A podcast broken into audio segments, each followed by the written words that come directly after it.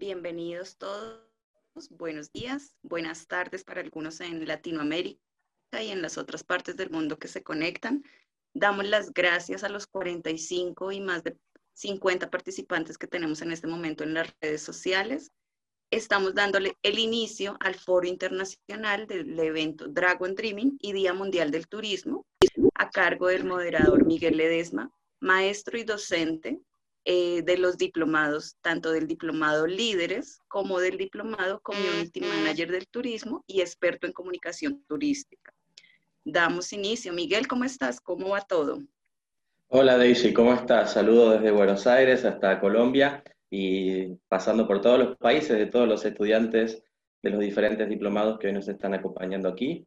Agradecerles a cada uno de ellos por el compromiso y por el esfuerzo para que este, este día fuera posible. Gracias de acompañarnos y a todos los, los docentes de los diferentes diplomados que también hoy están presentes con nosotros.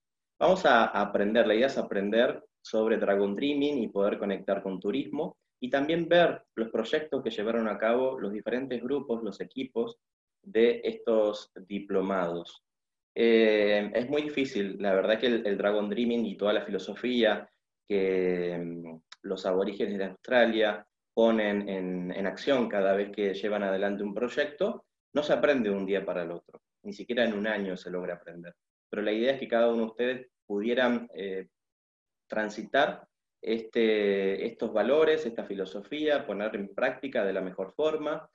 Es normal equivocarse, es normal enojarse, es, normal que no salga bien y está bien. Pero la única manera de, de poder llevarlo a cabo es haciéndolo. Digamos, si nos quedamos solamente con la teoría o con leer el libro o con lo que yo les pueda explicar, no, no es suficiente.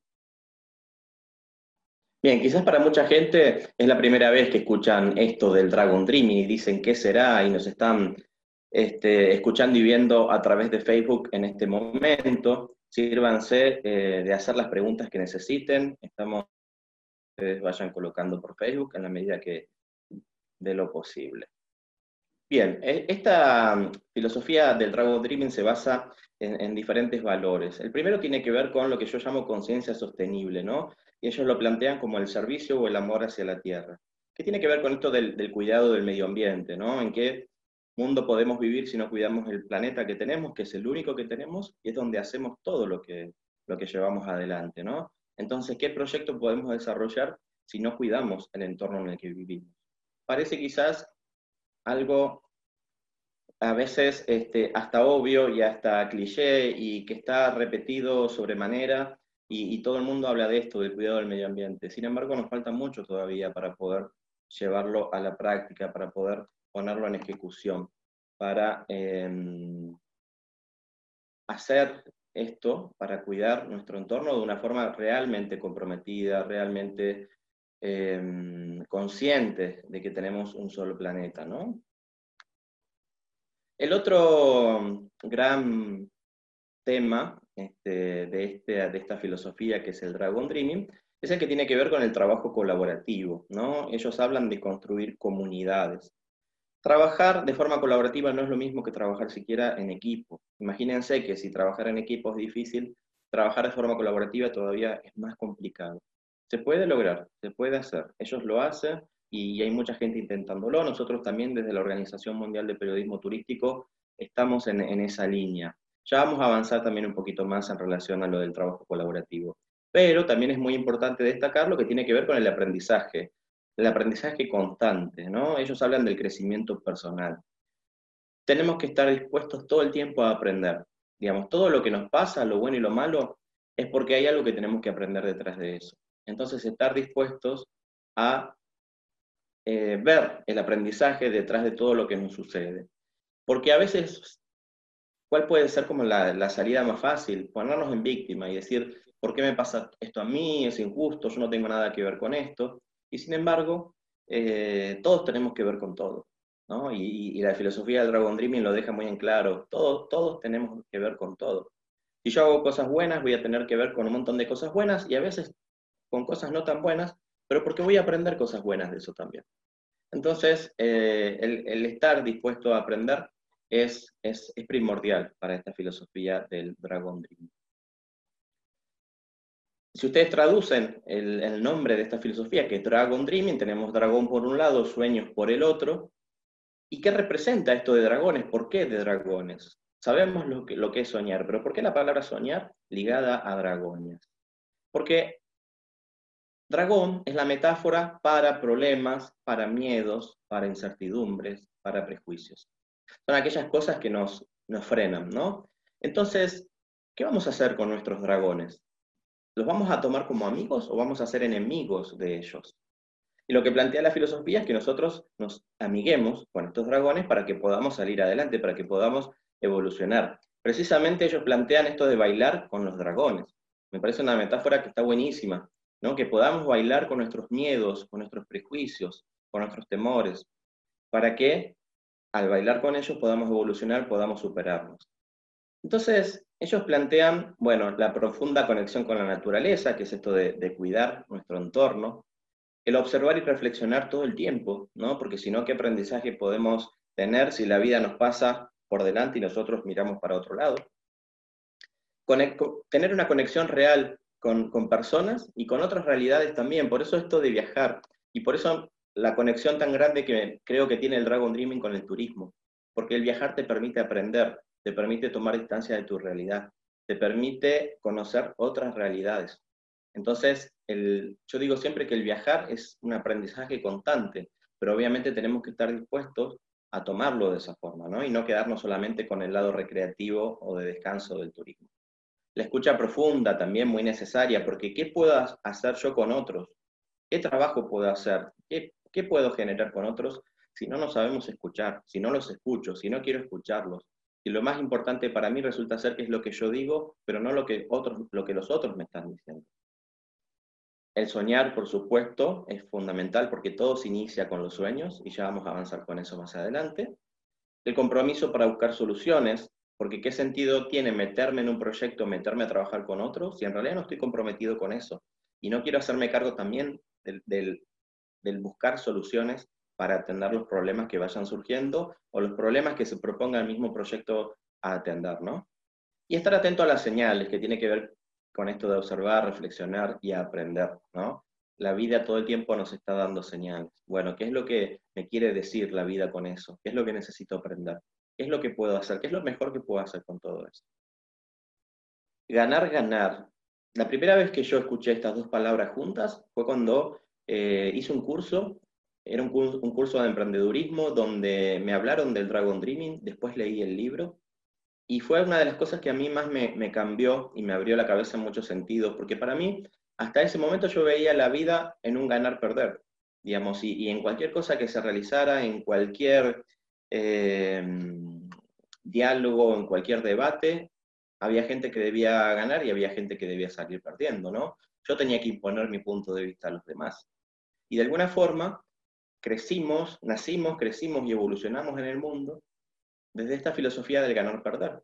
Y creemos en nuestra cabeza que la única posibilidad siempre es que algunos ganen y que otros pierdan, que algunos dominen y que otros sean dominados. Y nunca, por ejemplo, en mis años de estudio, y yo sigo estudiando, jamás me hablaron de la posibilidad del ganar-ganar, que tiene que ver con que justamente todos salgamos ganando, que cada vez que nos juntemos a resolver algo o a pensar un proyecto o a compartir algo, todos podamos ganar, que no signifique que yo tenga que ganar y otros perder o yo perder y otros ganar.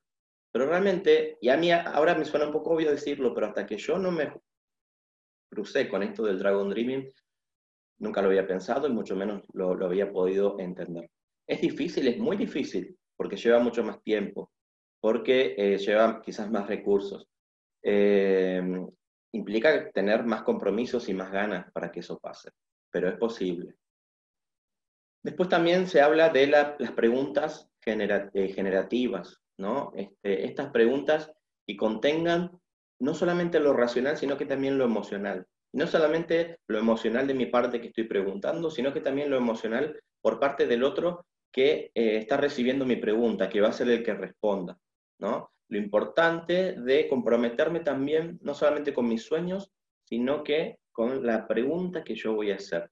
Porque como digo siempre, nos dirigimos en la dirección de las preguntas que nos hacemos. Las preguntas nos marcan el rumbo.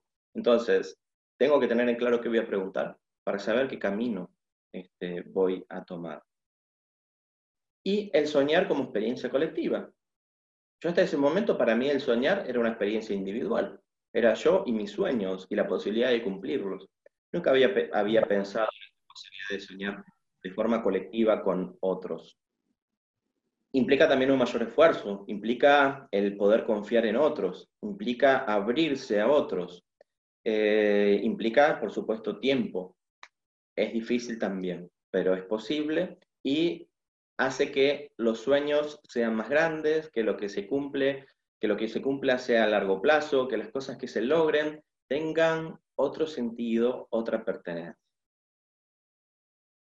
Me gustaría preguntarles a todos los que nos están viendo ahora por Facebook y a todos los integrantes de, este grupo, de, este, de estos diplomados que pasaron por esta experiencia, ¿no? ¿Alguna vez soñaron de forma colectiva? Y a quienes tuvieron el ejercicio en este grupo, bueno, ¿cuánto pusieron de sí para soñar de forma colectiva? ¿Se animaron a abrirse de forma completa o no? Invito a todos a soñar de forma colectiva desde ya. Entonces llegamos a esto que es la, comunicación carismática.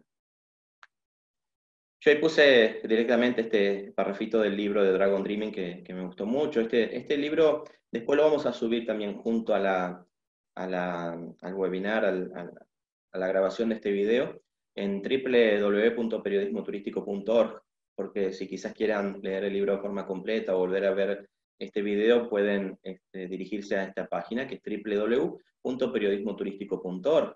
Entonces, necesito confiar en el otro para poder compartir mis sentimientos y mis sueños. Si no, poco voy a compartir si no hay confianza, ¿no? Porque si yo creo que el otro se va a reír o se va a burlar o lo hace, este proceso no se va a dar. Nuestra comunicación cotidiana funciona como un escudo y nos escondemos detrás de ese escudo. Y yo, yo estoy aprendiendo a sacarme ese escudo, ¿no? Porque me, escondía detrás de, lo profesional o de lo formal, este, pero no, no, permitía, no estaba permitiendo que la gente me conociera tal cual soy, ¿no? Estoy en ese proceso y el Dragon Dreaming me ayudó a darme cuenta de eso. Entonces, ¿Cómo puedo soñar con otros si los otros no me están conociendo, no saben quién soy en realidad? Necesito confiar. Confiar puede ser un riesgo, porque puede pasar que se rían o se burlen. Pero es un riesgo que hay que tomar. Hay que tomar, porque muchas veces hacemos el, camino inverso. Como se burlan o se ríen, nos vamos encerrando cada vez más. Pero hay que confiar, hay que hacerlo, hay que permitirse esa, esa libertad, porque los primeros beneficiados vamos a ser nosotros, los primeros en sanar vamos a ser cada uno de nosotros. Entonces esta filosofía, más allá de estos valores, también plantea una rueda, una rueda de pasos, de, un circuito a seguir. Empieza todo con el soñar. Y ya vamos a ver más adelante qué es lo que representa esto. Después viene el planificar, ¿no? ¿Cómo lo llevamos adelante estos sueños? Después viene el hacer. Hoy cada uno de los equipos de estos diplomados van a estar haciendo algo. Ellos soñaron, ellos planificaron y hoy van a estar haciendo de forma virtual la mayoría de las veces que se ponen en acción cuestiones relacionadas al Dragon Dreaming son de forma presencial, de forma física. Nosotros hace algunos años ya lo venimos ejercitando de forma virtual. Creo que somos de las, no sé si la única o por lo menos pocas organizaciones que lo vienen haciendo de forma virtual.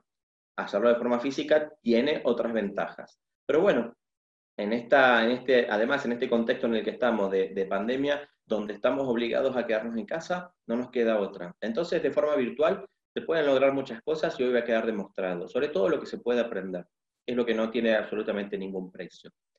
Después del hacer viene el celebrar, que fue otra de las, de las cuestiones claves que a mí me sorprendió mucho cuando aprendí toda esta filosofía del Dragon Dreaming. Porque yo venía soñando mucho, planificando un montón y haciendo un millón de cosas, pero no había en mí lugar para la celebración. La celebración tiene que ver con celebrar lo bueno y lo no tan bueno, celebrar lo aprendido y permitirse el seguir aprendiendo y el volver a soñar, ¿no? Porque la celebración implica que la rueda, que el circuito vuelva a empezar. Y yo no, no, no lo estaba llevando adelante, no lo estaba llevando a la práctica. Fue algo que también me pareció muy interesante este, de esta filosofía. ¿Qué es lo más difícil en esta rueda? Pasar una etapa a la otra. ¿Por qué? Implica salir de nuestra zona de confort, porque aprender implica salir de, nuestra zona de confort. Bailar con nuestros dragones implica salir de nuestra zona de confort. Ya soñé, pero pasar a planificar, tengo que salir de mi zona de confort del sueño y después tengo que pasar, salir de mi zona de confort, que era la del sueño, la, la de la planificación, donde de alguna forma todo se quedaba en nuestras ideas y sentimientos, todavía tengo que dar un salto mayor, que es al hacer. Ese, ese salto de zona de confort es todavía mucho más grande, mucho más difícil, pero hay que hacerlo. Y por supuesto después viene, como ya les decía, la etapa de la celebración.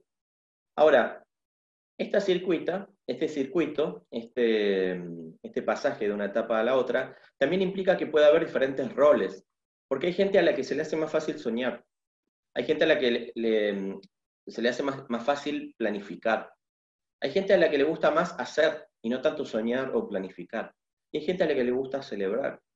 Entonces, si en nuestro equipo logramos tener soñadores, planificadores, hacedores y celebradores, estamos por un mejor camino todavía. Nosotros estamos llevando a la práctica, eh, cada uno de, los estudiantes y colegas está llevando a la práctica esto en diferentes grupos que fueron armados al azar, porque iba a ser mucho más difícil y nos iba a llevar más tiempo ver quiénes son más soñadores, quiénes son más planificadores, hacedores o celebradores. Y nos podía pasar que en el grupo hubiera muchos planificadores y no tantos soñadores o hacedores. Entonces, esto también ayuda a entender que si en el grupo hay muchos conflictos, puede deberse también a esto. Porque resulta que todos quieren soñar, o todos quieren planificar, pero cuesta llevar a la práctica. O todos quieren hacer, pero no, no quieren planificar. Digamos, como que no, no va con ellos, ¿no? Entonces, eso es normal que pase. Es normal que pase y a veces, en realidad la mayoría de las veces, en la vida, en, el sistema en el que vivimos, uno no tiene la suerte de elegir las personas con las que les toca trabajar. Entonces, nos puede tocar y pasar cualquier cosa, ¿no? Podemos estar en un grupo de muchos soñadores y celebradores, entonces todo termina quedando en nada, todo quedan ideas y celebraciones, pero nunca se arranca, nunca se inicia, nunca se hace nada. Es normal que pase, pero bueno, el darse cuenta de estas cosas puede permitir que uno diga, necesitamos incorporar gente nueva al grupo o necesitamos cambiar las personas que integran nuestros equipos. ¿Cuáles son los más valorados por la sociedad? los soñadores, los planificadores, los hacedores o los celebradores. Los más valorados por la sociedad son siempre los quienes planifican y quienes ejecutan, quienes piensan y después llevan a la práctica. No tanto así los soñadores, digamos, el soñar no está tan valorado por la sociedad ni por el sistema y el celebrar mucho menos. Digamos, yo jamás trabajé en algún lugar donde hubiera espacio para el celebrar, ni hablar para el soñar. Uno tenía que planificar algo y después llevarlo a la práctica. Listo. El soñar y el celebrar, yo no lo conozco en estos espacios laborales dentro del sistema. En la Organización Mundial de Periodismo Turístico se lleva adelante, en los diplomados impulsamos a los estudiantes a que pasen por este proceso. Hay organizaciones que están trabajando bajo la filosofía del Dragon Dreaming a nivel mundial, por suerte y lo hacen. Pero en la mayoría de los espacios que nosotros conocemos, esto no pasa.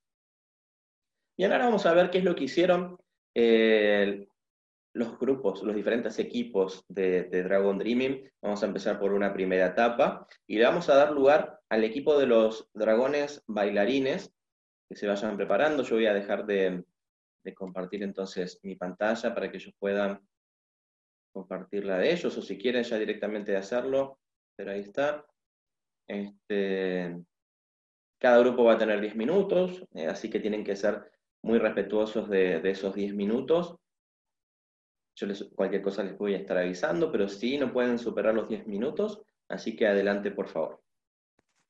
¿Qué tal? Buenos días a todos. Buenas tardes, Latinoamérica, y bueno, a quienes nos están viendo y escuchando en todo el mundo. Bueno, aquí presento a mi equipo, Maritza Chacón de Ecuador, Carlos Bernardes de España y Rosario Quijano de Argentina. Y bueno, quien les habla, Eric Barrantes de Perú. Bueno, voy a comentarles un poco nuestro proyecto y sobre todo el hacer. Consideramos que el hacer ya lo estamos realizando aquí porque estamos presentando y dando a conocer y generar conciencia sobre una problemática. Y al mismo tiempo hemos eh, realizado unas piezas gráficas que vamos a utilizar porque nuestro proyecto va acompañado de una campaña. Pues bien, eh, nosotros decidimos llamarnos los dragón bailarines precisamente por la filosofía del Dragon Dreaming, de, ponernos a bailar con, los dragones, con los miedos, las incertidumbres. Así que nos pusimos a bailar de esta manera. Eh, quisiéramos poner en contexto un poco eh, nuestro, eh, la situación y la consigna para poder entender el proyecto que hemos realizado. En sí, la consigna era atender un grupo afectado por la crisis del COVID-19 y que al mismo tiempo pudiera ayudarnos a cumplir nuestros sueños, que coinciden mucho en viajes, en realizar viajes. Entonces, identificamos en nuestros países una problemática, que también ocurre en, muchos otros. Muchos perritos eh, han sido abandonados y los mismos albergues que cuidan mascotas pues, se han visto afectadas afectados económicamente debido a la crisis.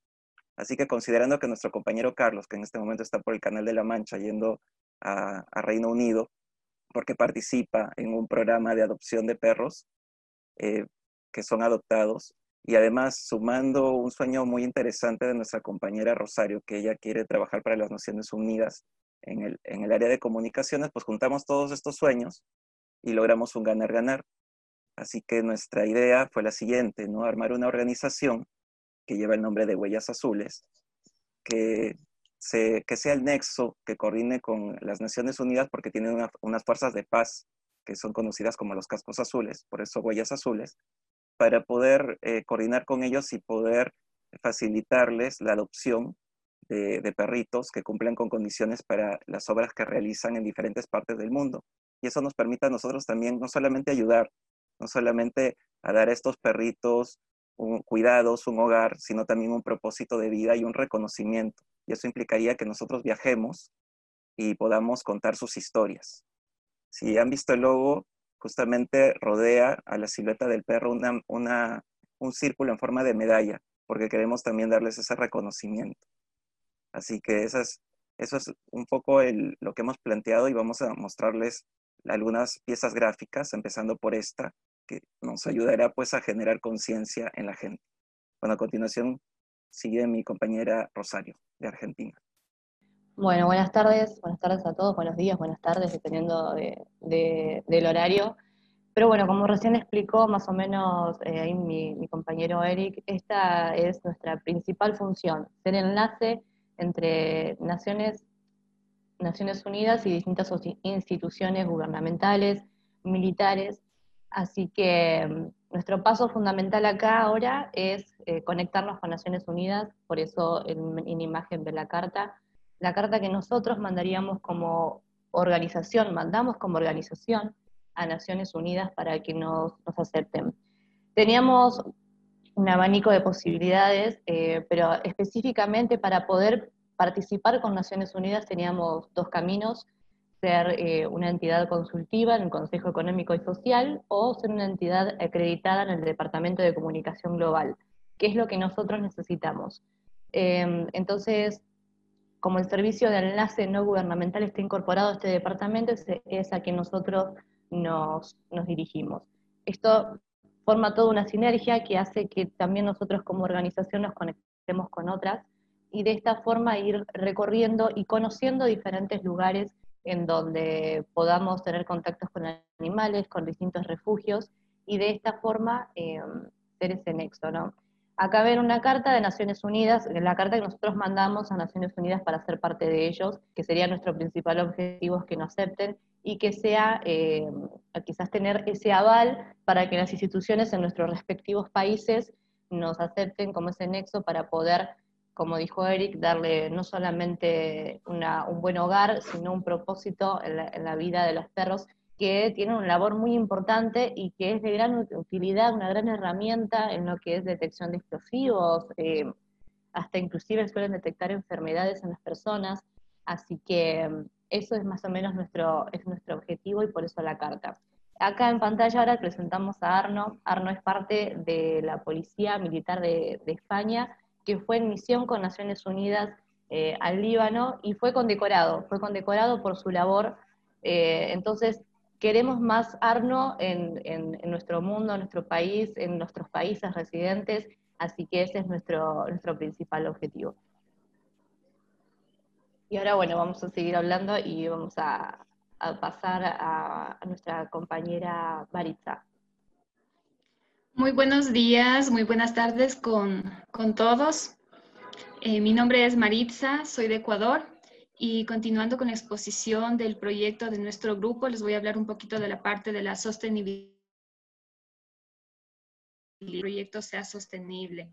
Una de ellas es, por supuesto, que al convertirnos en una ONG o en una fundación, eh, podemos obtener el financiamiento de organizaciones eh, privadas, ¿no? Para cumplir con nuestro objetivo. Otra alternativa que vemos es que nuestra organización eh, podrá mantener mm, cuotas de los socios que se sumen a nuestro proyecto.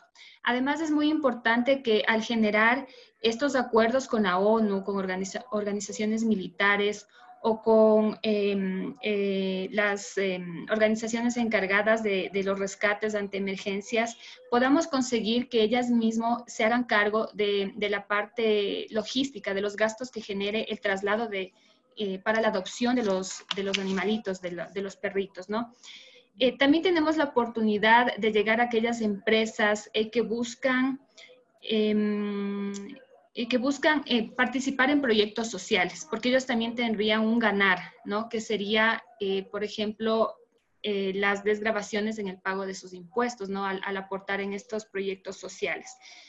es importante también, planteábamos, la organización de eventos en cada uno de nuestros lugares de residencia para de esa manera poder em, también que, nos lleguen recursos de todas aquellas personas que se reflejen o que sean parte de nuestro proyecto y que gusten de los animales. La campaña comunicacional también es muy importante para nuestro proyecto porque a través de esta campaña vamos a poder difundir o transparentar la labor que vamos haciendo con estos animalitos, vamos a generar una mayor conciencia y sobre todo vamos a motivar, vamos a llegar a los corazones de mucha gente para que colaboren eh, con nuestra, con nuestra fundación.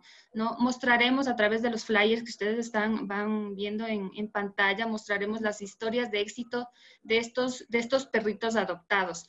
Eh, no solamente que van a conseguir un hogar, sino que van a tener un propósito de vida, van a ser reconocidos. Por ejemplo, tenemos em, a Lucas, ¿no? Eh, que Lucas podría ser parte de la organización de los cascos azules, porque nuestra misión es buscar a estos perritos que tengan las condiciones eh, favorables para que sean entrenados y para que puedan ser parte de estos, de estos rescates o de eh, los objetivos de estas organizaciones como la ONU, ¿no? En, su, en sus instituciones eh, para las emergencias o, o para los objetivos que cumplen, eh, cumplen estas instituciones.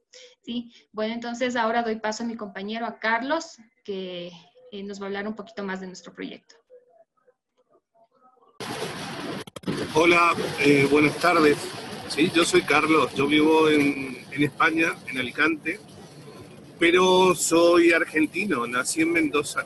La mitad de mi vida la hice en Argentina, la mitad en España, ¿vale?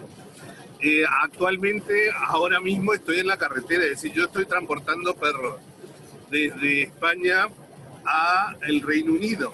Estoy en Francia, llegando a Calais para cruzar por el Eurotúnel, es decir, por debajo del Canal de la Mancha, a Folkestone, que está en el Reino Unido, que es a donde llega el tren.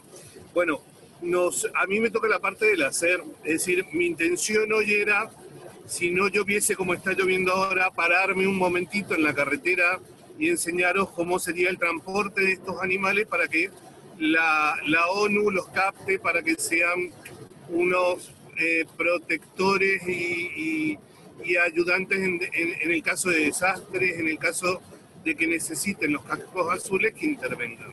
¿sí? Mi intención es enseñárselo. Algo se ve atrás cómo están, cómo van los animales que van en perfectas condiciones y siempre tratando de respetar el bienestar animal.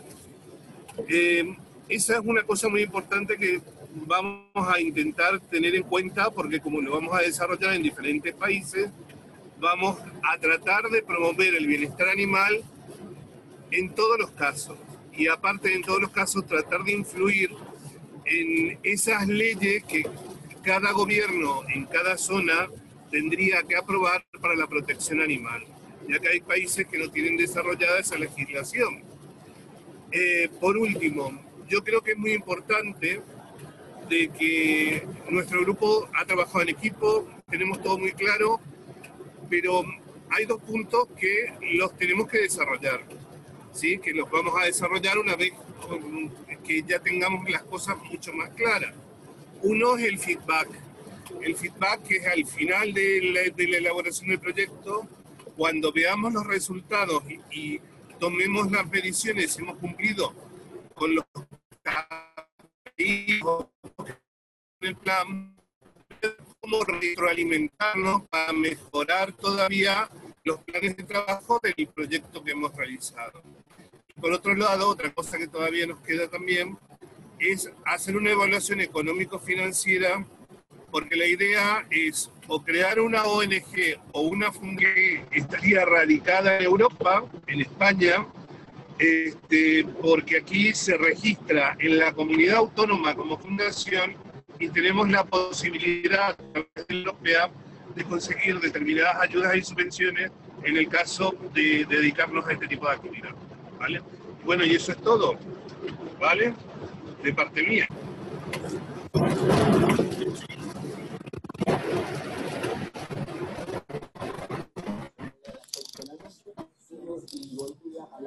Y eso sería toda nuestra parte del grupo Los Dragones Bailarines. Muchas gracias a todos.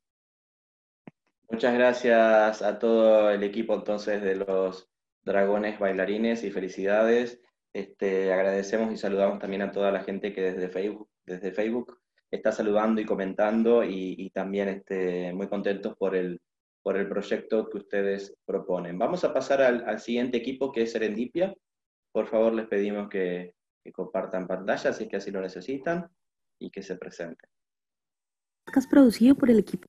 Bienvenidas y bienvenidos a Una Probadita, un podcast producido por el equipo Serendipia de cinco países. Queremos que tomen la maleta y se sumerjan con nosotros en un viaje de sabores por Latinoamérica. Te invitamos a que nos sigas en redes sociales donde estamos como arroba una probadita guion bajo latam y descargues nuestro ebook con el recetario de cada episodio. Los paisajes montañosos, los atardeceres a la orilla del mar, caminos por la naturaleza, las ciudades históricas, así de variado es el Ecuador, al igual que sus deliciosos sabores. Y qué mejor que el aroma y la degustación de la gastronomía típica y característica, que nos llena de sentimientos del paladar, como un buen vino mendocino, un asado con amigos, Argentina es esto y mucho más. La gastronomía puertorriqueña se caracteriza por su sabor. La comida define nuestra cultura, porque se fusionan las razas del indio taíno, el africano y el europeo. Y pues ya saben, la base de todo buen platillo mexicano, el maíz. Por cierto, ¿conocen el maíz negro? Con él se realiza el tamal muerto. No se espanten, no se espanten, lo que pasa es que este maíz le da un aspecto oscuro, pero riquísimo en sabor. Siempre que visites Colombia te vamos a invitar a un delicioso café porque es nuestra manera de desearte un feliz día. La puta, que vale la pena estar vivo. Hola mundo, están escuchando al equipo Serendipia y esto es una probadita Latam, programa con la finalidad de no dejar morir las tradiciones de cada país y antojarlos con la deliciosa gastronomía. Soy Maye de México y me acompañan Marce de Colombia, Nevia de Puerto Rico, Sofi de Argentina, Paul desde Ecuador. Empecemos. Bienvenidas y bienvenidos. Les presentamos una de las recetas más conocidas en Latinoamérica y es la preparación del tamal. Pero es importante revisar, ¿existen tamales en todos los países de la región? Bueno, hoy hablaremos con nuestro equipo sobre el tema y descubriremos la respuesta. Hola Nevia, ¿puedes contarnos un poco de este delicioso plato en Puerto Rico? Hola Marce, efectivamente el tamal en Puerto Rico lo conocemos como pastel. Proviene de nuestra herencia traína. A diferencia de las hallacas venezolanas o los tamales mexicanos, en Puerto Rico lo usamos plátano y guineo verde. Ellos utilizan maíz, el cual se raya y se mezcla con yautía rallada.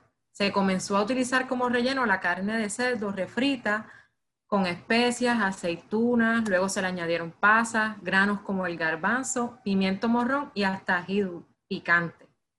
Lo más común es que se haga el de pollo. También hacemos la masa de yuca. Otras variantes son los pastelitos de arroz, que se originan en el centro de la isla, en la zona de la montaña. Es más, en noviembre se hace el Festival del Pastel Puertorriqueño en Orocovi. Es el pueblo que le decimos el corazón de Puerto Rico. Está justo en el centro de la isla. Ahí pueden degustar distintas variaciones de los pasteles que pueden encontrar hasta pasteles rellenos de longaniza, que se come mucho en esta región. Y hoy en día hasta pasteles veganos encontramos. Hay de todo para todos. Muchas gracias, mi querida Boricua. Qué rico suena eso. Ahora continuamos con Sofi, que nos cuenta Argentina de los tamales. Hola, Sofi. Hola, Marce. Hola a todos. Este plato típico por excelencia se da en el noroeste y es considerado una herencia de los pueblos precolombinos.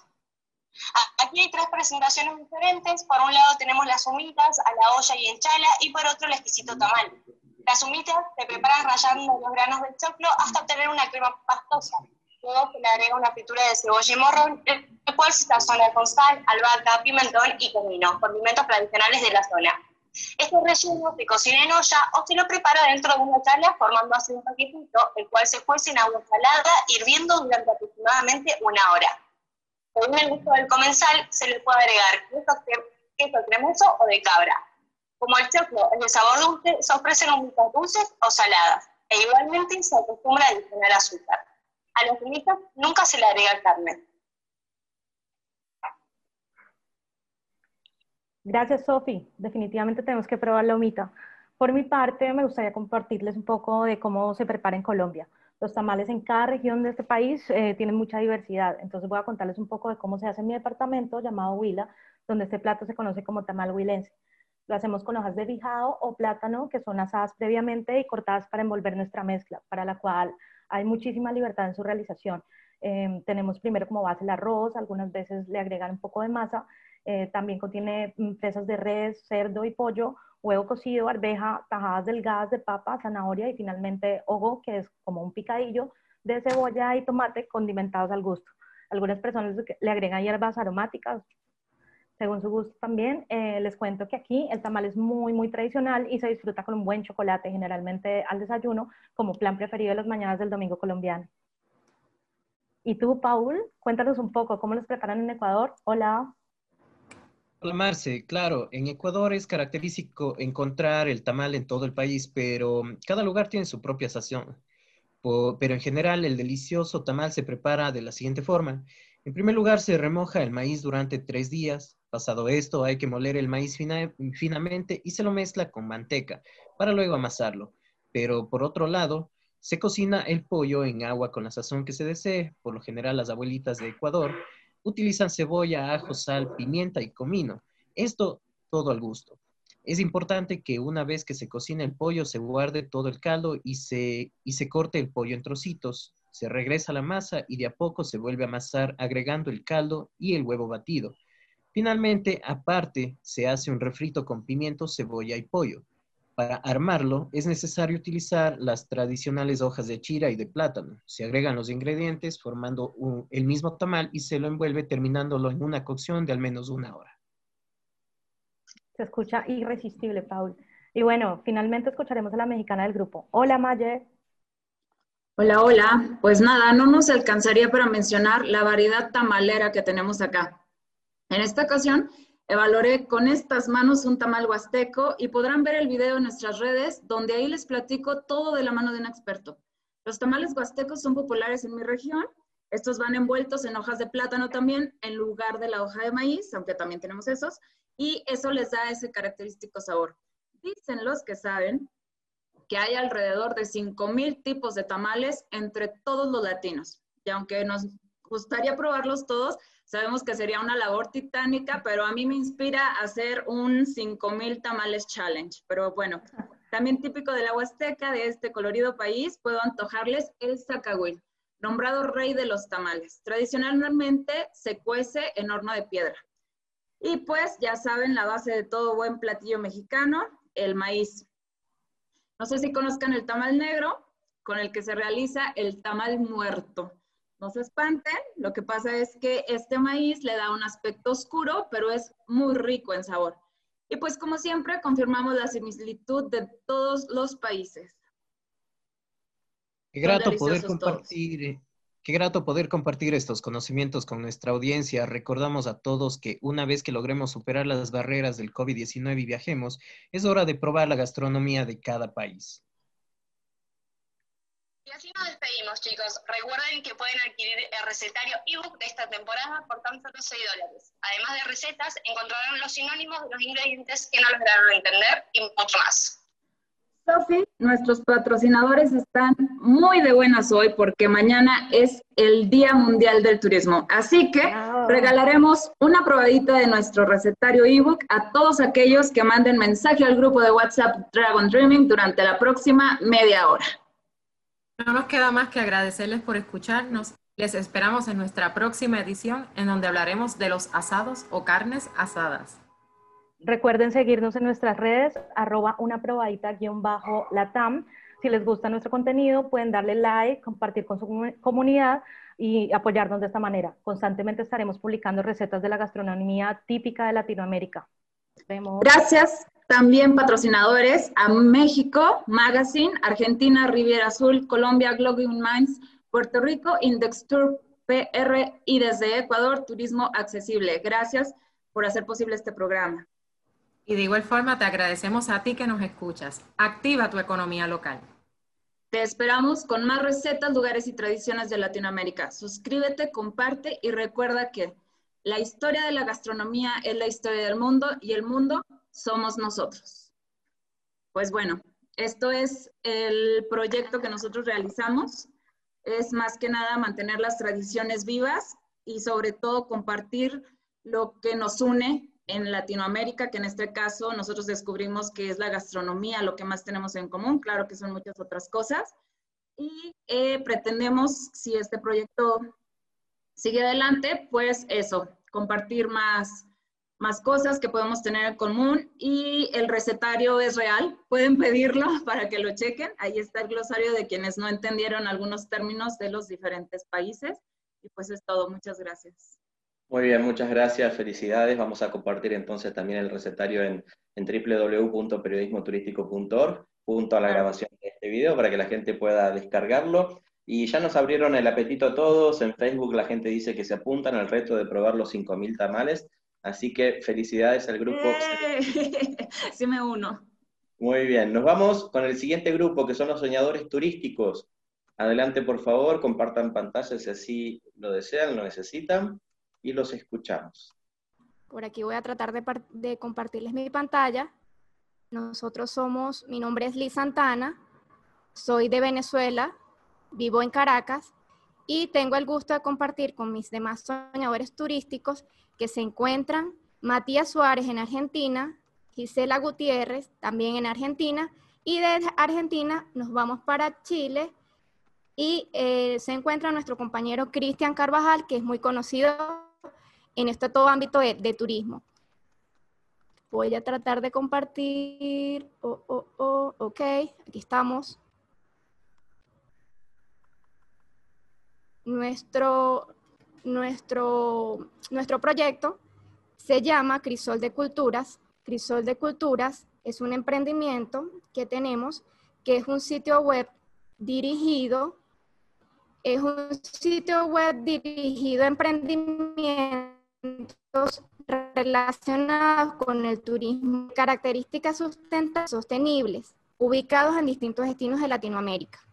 Nuestra función es que nosotros podamos agregar valor a las marcas, a las experiencias enfocadas en el respeto por la naturaleza, el bienestar de las comunidades agrícolas e indígenas, de los lugares a visitar, el desarrollo y el empoderamiento de la mujer dentro del turismo de aventura y en otras actividades libres. El sitio web además incluirá información sobre los protocolos de autocuidado, seguridad y prevención del COVID-19, además de información sobre los servicios básicos, infraestructuras y destinos.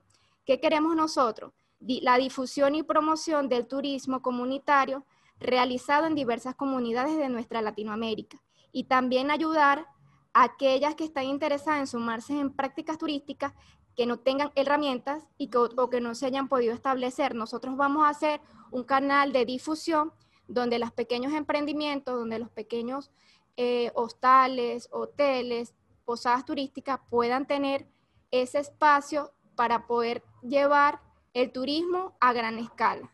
Ahorita nos vamos directamente a Argentina y le doy el pase a Matías Suárez, que nos va a presentar de qué es nuestro proyecto. Gracias. Hola, ¿cómo están todos? Acá lloviendo mucho en Argentina, casi que no escucho eh, por el sonido de la lluvia y el volumen que tengo acá en la computadora. Pero bueno, un placer. Eh, Liz, te pido si podés pasar a la, o si querés compartir ya la pantalla a la diapositiva 3. Eh, Ahí, perdón.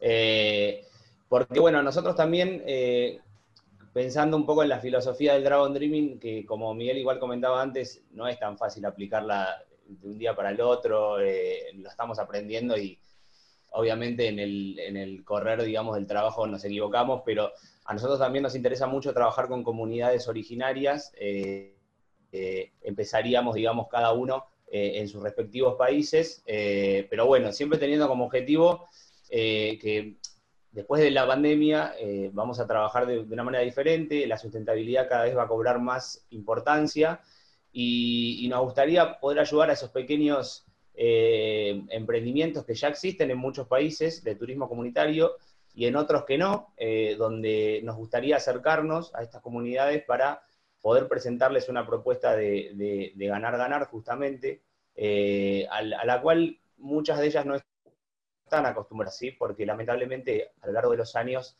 eh, se las ha utilizado muchas veces con, digamos, fines propios, muchas empresas han, querido o intentado trabajar, incluso los municipios o gobiernos de, los distintos países, eh, y, la verdad es que ellos no han tenido el, crédito suficiente o al final eh, no, han, no, han, respetado la palabra que les han prometido, ¿no? Entonces, eh, nuestros objetivos son básicamente en el sitio promover y poder llevar a estos destinos, ¿sí? o estas pequeñas comunidades o pueblos originarios para que luego de terminada esta pandemia se pueda empezar a reflotar esto y, cada vez empiece a cobrar más, más vida como una rama importante de turismo, ¿no? Eh, Liz, si puedes pasar a la parte de acercamiento.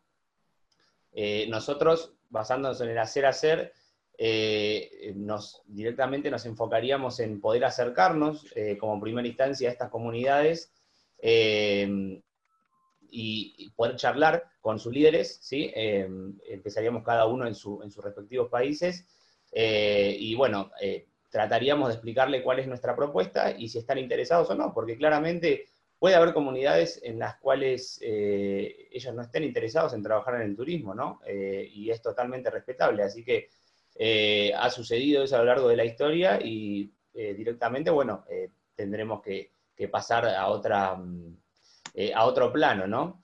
Liz, no sé si podés pasar a la parte de... Le, cedo la palabra a Cristian.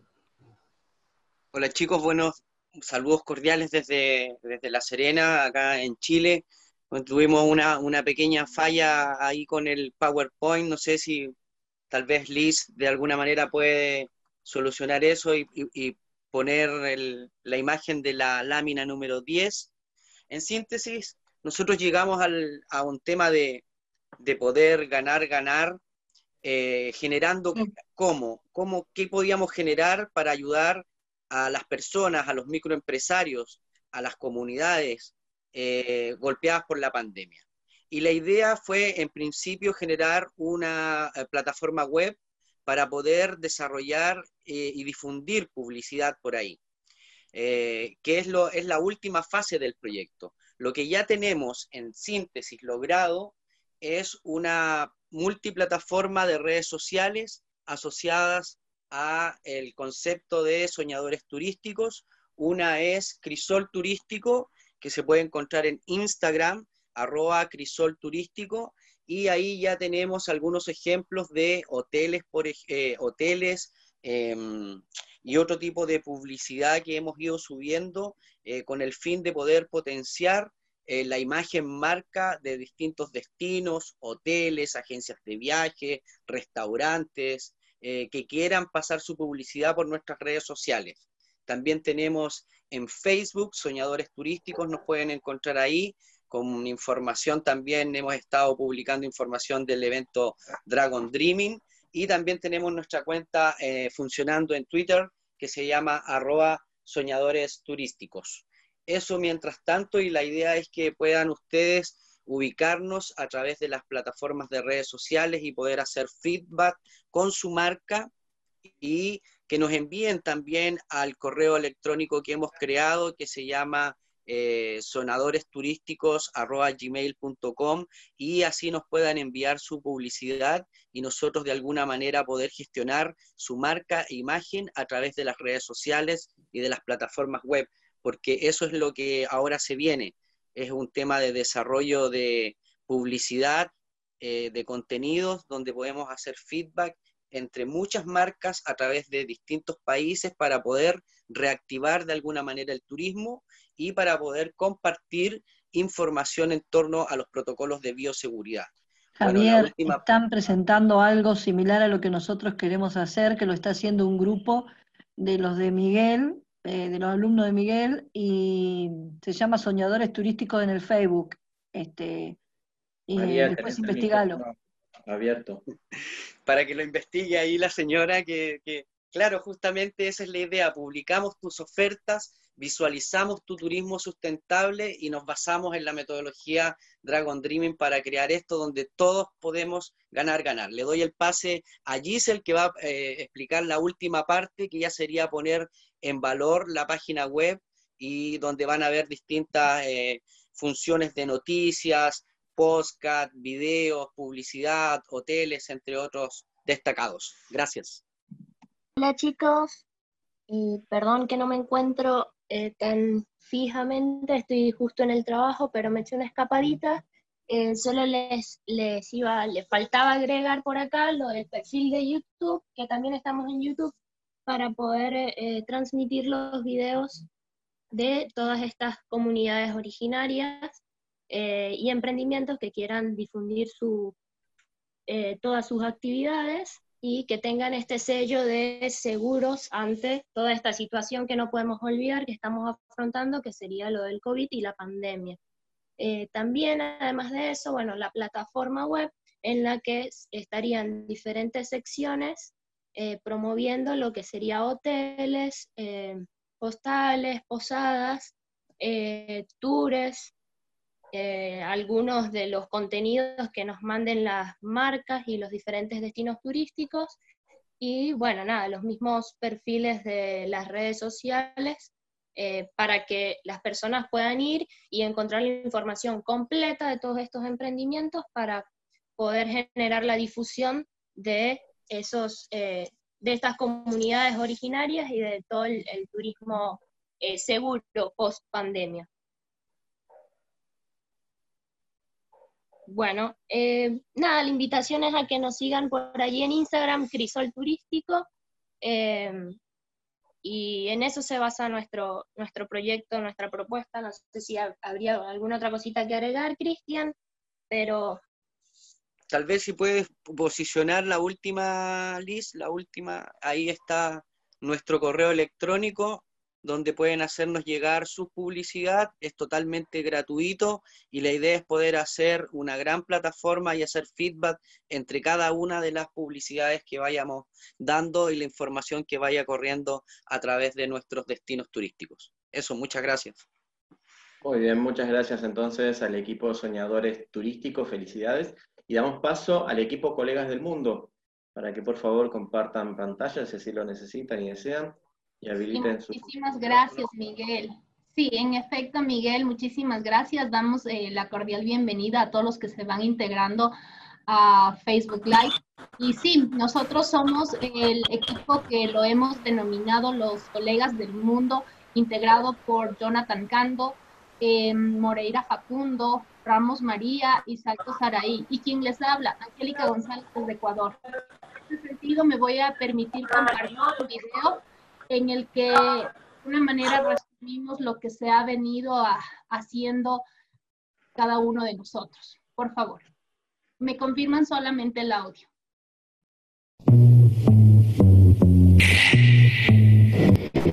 Agroturística del café del equipo Colegas del Mundo es más que un emprendimiento, es el sueño de cada uno, donde pudimos combinarlos para poder generar algo más grande, algo que fuera transversal a la situación pandémica que estamos atravesando en el mundo, Además consideramos que no solo nosotros seremos los beneficiados, sino también al entorno que nos rodea, a quienes hoy no pueden o no saben acceder a estas herramientas de una manera dinámica y realizable.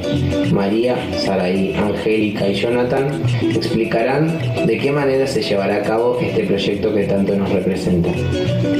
Me permito compartirles la aplicabilidad de la estructura de Dragon Dreaming y su acción en el proyecto denominado Feria Agroturística Virtual del Café, un patrimonio gastronómico internacional. El objetivo de este proyecto es participar de manera activa un evento, una feria agroturística virtual, mostrando la variedad de cafés hacia los comerciantes y especialistas que se encuentran en los países de Argentina, Ecuador, Colombia y Venezuela. A su vez, lograr una feria agroturística virtual internacional que permita generar capacitaciones dirigidas a estudiantes de gastronomía, así también administradores de restaurantes, comerciantes, agricultores, promotores turísticos, coffee lovers y público en general que gusten del café. Como un plus asociado, se ofrecerá la entrega de un kit de cafés, el cual contará con 500 gramos de café tostado y molido, según lo requiere el usuario. El participante.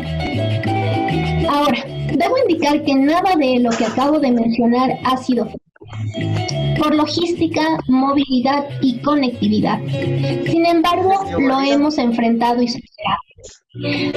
Permítanos soñar y vivir una experiencia colectiva con el afán de que nadie salga perjudicado sabiendo que trabajar de manera colectiva facilita la comprensión en los mencionados momentos y así poder avanzar en nuestro proceso de ganar y ganar.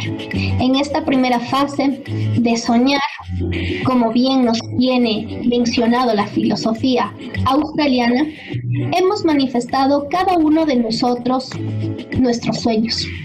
Por una parte, los caballeros, a quienes les agradezco por su valiosa colaboración, Jonathan, nos cuenta que su sueño es llegar a fortalecer toda la cadena del valor del turismo gastronómico, poniendo como eje fundamental el agroturismo.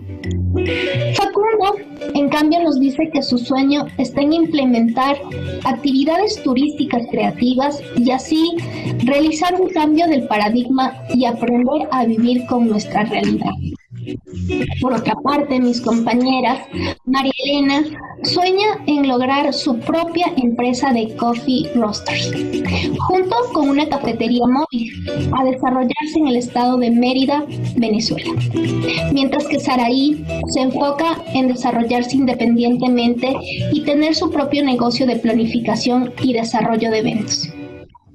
Finalmente, quien les habla, Angélica, mi objetivo y mi sueño es mostrar a mi bello país, Ecuador. Eh, nuestro proyecto se trata de una feria internacional del café en cuanto a la actuación, estamos gestionando eh, los implementos para que esto se motorice y esto tiene que ser a través de eh, el desarrollo de salas virtuales que serían a través de Zoom o a través de, de Teams. Eso es una parte de lo que nos está, lo que hemos nosotros recopilado para el trabajo de esta mañana. Sin embargo, he tomado un poquito de tiempo para darle el paso a Jonathan, quien nos va a hablar em, de manera resumida nuestro avance en el proyecto y nuestro accionar en el mismo. Por favor, Jonathan. ¿Cómo están, compañeros? Muy buenos días. Saludos desde Ecuador, provincia del Oro. Este, es muy claro que el turismo tiene otros enfoques desde que empezó este, todo esto de la pandemia. Es por eso que hemos tenido a bien presentar esta feria agroturística, ¿ya? Con el objetivo de dar a conocer rutas, rutas y destinos, eh, bases en el café. Un poquito para determinar este, la importancia del café a nivel sudamericana es que la historia, la historia dice que este cultivo fue originario de Etiopía, ¿ya? Y la particularidad es de que un pastor se dio cuenta que sus cabras, al comer este tipo de fruto, se volvieron hiperactivas al poseer la cafeína que, este, este fruto tiene. Ahora, los, los mayores cultivos en el mundo este, de café son de las variedades arábica, robusta, liberiano y excelso, donde Sudamérica, por sus bondades este, en su tierra, se cultiva, se cultiva este, la variedad del café arábico, donde los mayores productores de café tenemos a Brasil, Colombia, Guatemala, Costa Rica y Jamaica. Sin dejar a un lado este, la producción que tiene ah, Cuba con un café este, Tranquila. muy fino de aroma. Tranquila, no. Pero si dijo que iba a comer pollo. Cristian, por favor, apagar tu micrófono y comer el pollo en silencio. Ajá. Entonces, nosotros tenemos, este, los compañeros de colegas del mundo, tuvimos muy bien hacer esta feria agroturística para promover esta bebida tan cultural que tiene Sudamérica. Porque ¿quién no toma un café en la mañana, al mediodía, mientras hace deberes, mientras está charlando con amigos? esta bebida es algo prácticamente como una cultura patrimonial gastronómica que tenemos los sudamericanos.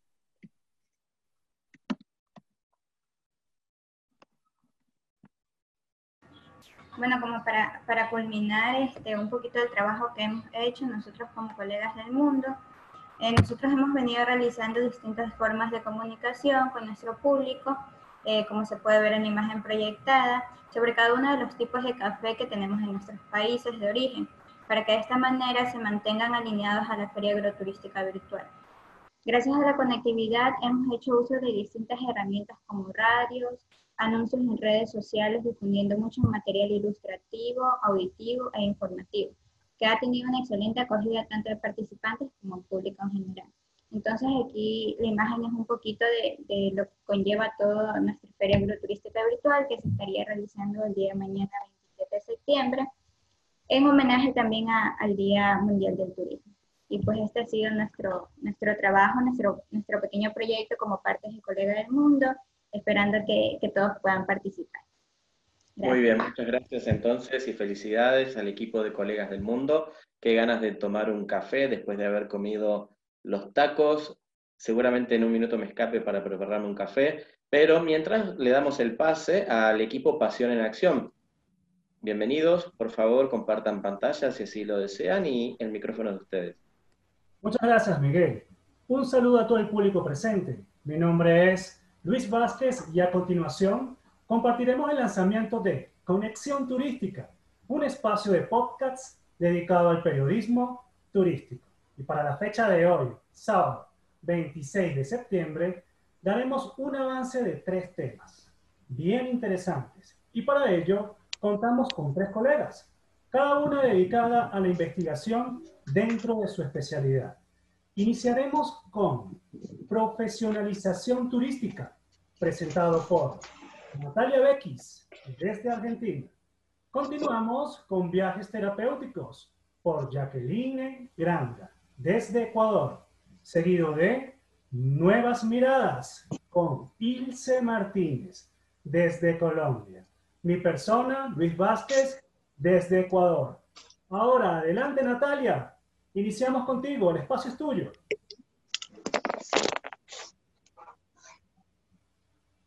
Muchas gracias, Luis. Buenos días. Sí, eh, soy Natalia de Argentina y bueno, antes que nada en este día de homenaje al turismo les envío un saludo y felicidades mm, a quienes conformamos esta comunidad. Em, hoy vengo a hablarles de, profesionalización turística, eh, de cómo la transformación y la adaptación constante de la sociedad y de las instituciones educativas eh, representan un fenómeno prioritario en estos procesos de cambio mundial que debemos enfrentar y resolver, ¿no? Qué chévere. ¿Qué planteamientos fundamentan la profesión del turismo, Natalia? Bien, sabemos que el turismo mundial en estos últimos años eh, ha tenido un espectacular desarrollo, ¿no? Se hace notable esto del, crecimiento en las infraestructuras hoteleras, eh, en la diversidad de atractivos, en el incremento de los tráficos aéreos, terrestres y marítimos, eh, y también, lógicamente, gracias a ese avance de la tecnología, ¿no?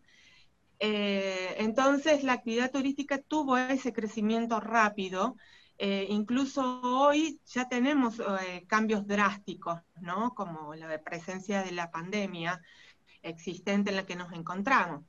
Eh, por eso es que debemos destacar eh, justamente la importancia del talento humano, la continua profesionalización turística eh, del personal, que incide en la competitividad de los destinos turísticos. Esos cambios del que estamos hablando son sociales, políticos, económicos y el ahora sanitario, ¿no? que inciden en todo lo que es las decisiones y motivaciones del turista y que repercute, lógicamente, en la transformación que un profesional debe reflejar. Bajo los sucesos del COVID y todo lo que estamos viviendo hoy en día, ¿cuál sería la importancia de las competencias profesionales?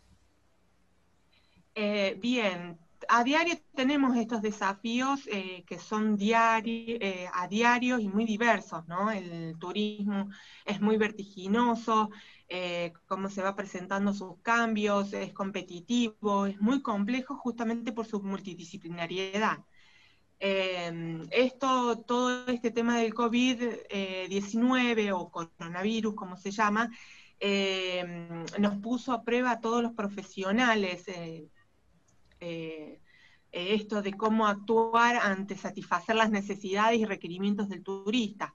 Eh, yo creo que en este contexto muchos vimos la posibilidad, la gran oportunidad de actualizarnos, de adaptarnos, de renovarnos, y esto ha sido clave en la formación continua, ¿no? Siendo una forma principal de elevar estas, de la calidad de los servicios. Tuvimos un momento de cambio, tuvimos un momento de evolución y justamente tu aporte es ideal para engranar todo lo que estamos haciendo en este momento. Muchas gracias por tu intervención. Vamos a continuar con nuestro próximo panelista. Tenemos ahora la intervención de Jacqueline. Jacqueline, ¿estás al aire? Bueno, este, debe haber problemas de conexión, sin duda alguna. Vamos a continuar con Luis, Luis, Luis. Ah, sí, Te escucho. sí, sí, sí. Sí. Perdona, Luis. Sí, buenos días, buenos días desde el centro del mundo. Te saludo desde Ecuador. Mi propuesta son los viajes terapéuticos.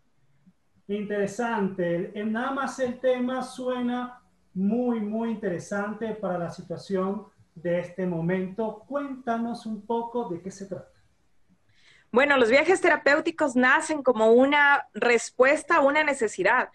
Siempre, pero especialmente en estos tiempos que hemos atravesado de pandemia, de confinamiento, de cuidarnos desde casa, de no poder salir y de si es que salimos, salir con muchísimas precauciones, tenemos que seguir haciéndolo, aire libre, con poca gente, no a sitios masivos, pero yo me preguntaba y decía, bueno, he trabajado tanto tiempo en turismo y no hay una alternativa que nos dé una, un viaje en el cual no solamente nos desconectemos de todo, sino nos reencontremos con nosotros mismos en función de una transformación emocional.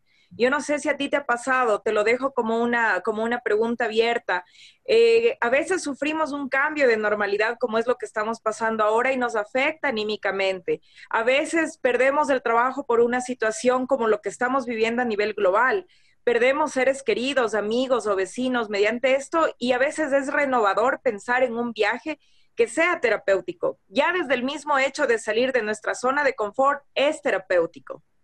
Sí, sin duda alguna, nosotros siempre viajamos, estamos en, en conexión turística con todo nuestro entorno, pero sí es importante también desconectarse un poco y tener un, un viaje interno. Ahora me pregunto, Jacqueline, ¿en qué momento sugieres un viaje de este tipo, terapéutico como este planteamiento? Mira, nosotros como seres humanos somos ciudadanos del mundo y el turismo es un fenómeno interdisciplinario que no necesariamente nos convierte a nosotros en turistas cuando vamos en un viaje largo o fuera del país. nosotros podemos viajar de diferentes maneras y la idea es que cuando nosotros viajemos no sea solamente una desconexión de lo que está pasando a nuestro alrededor, sino principalmente que viajemos con un propósito y ese propósito es un propósito interno. ¿Cuál es el objetivo de viajar? Si nosotros nos vamos a movilizar de un sitio a otro, ¿es por qué? Porque buscamos paz, porque buscamos tal vez eh, estar en un sitio abierto, que sentimos tal vez seguridad de no estar o tal vez lejos del, del, del virus.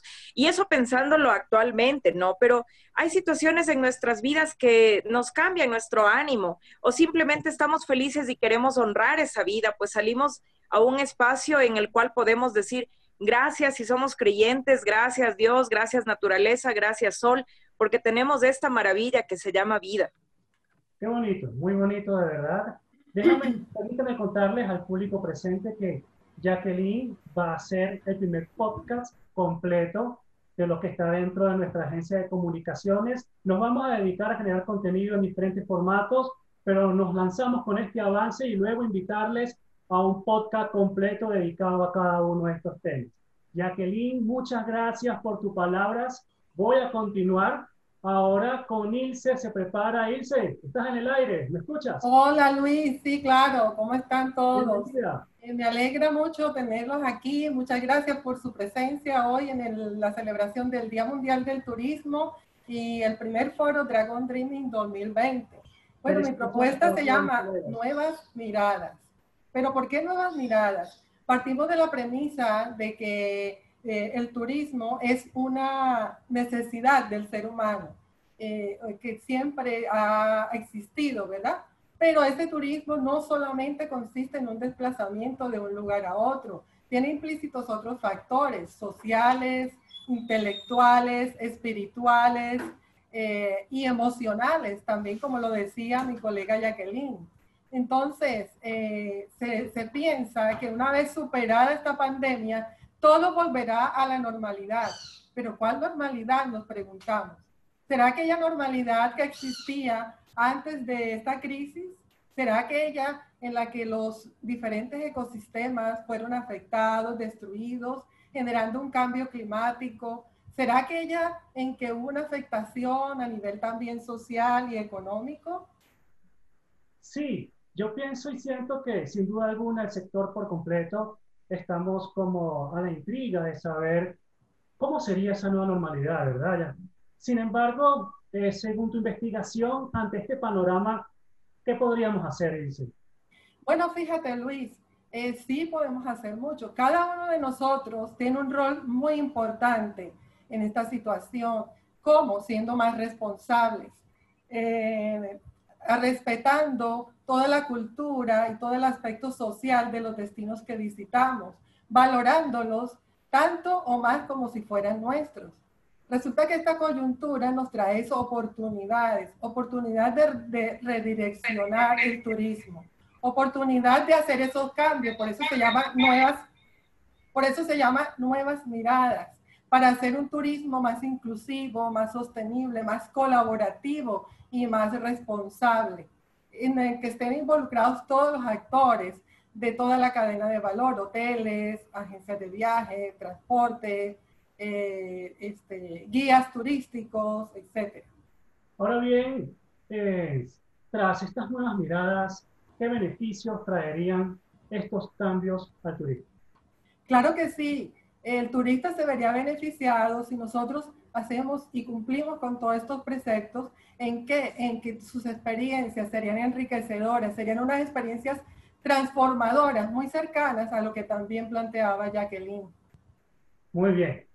Y así es. Gracias, Ilse, por tu participación. Un placer tenerlos a todos aquí.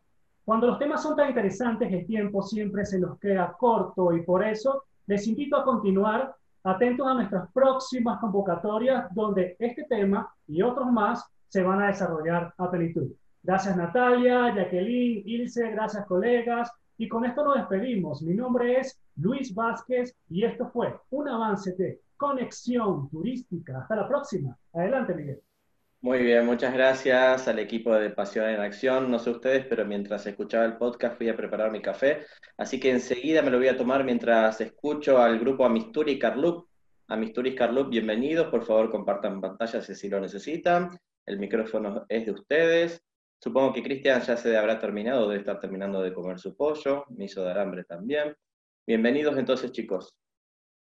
Hola, bueno, buenos días a todos. Buenas tardes también en otras partes de tanto de Latinoamérica como de Europa. El grupo Amisturi Carlup, yo quería antes de, iniciar con la presentación recoger un poquito hasta ahora. Eh, destaqué dos cositas por acá eh, que les voy a compartir, pero también quería leerles dentro de lo que es justamente esta filosofía de Dreaming que estamos llevando hoy al hacer.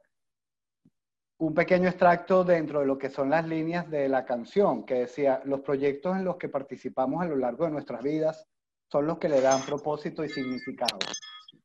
Creo que hasta ahora justamente todo esto que se está dando el día de hoy definitivamente va a tener un, para qué dentro de nosotros. Voy a compartir por aquí un momentico.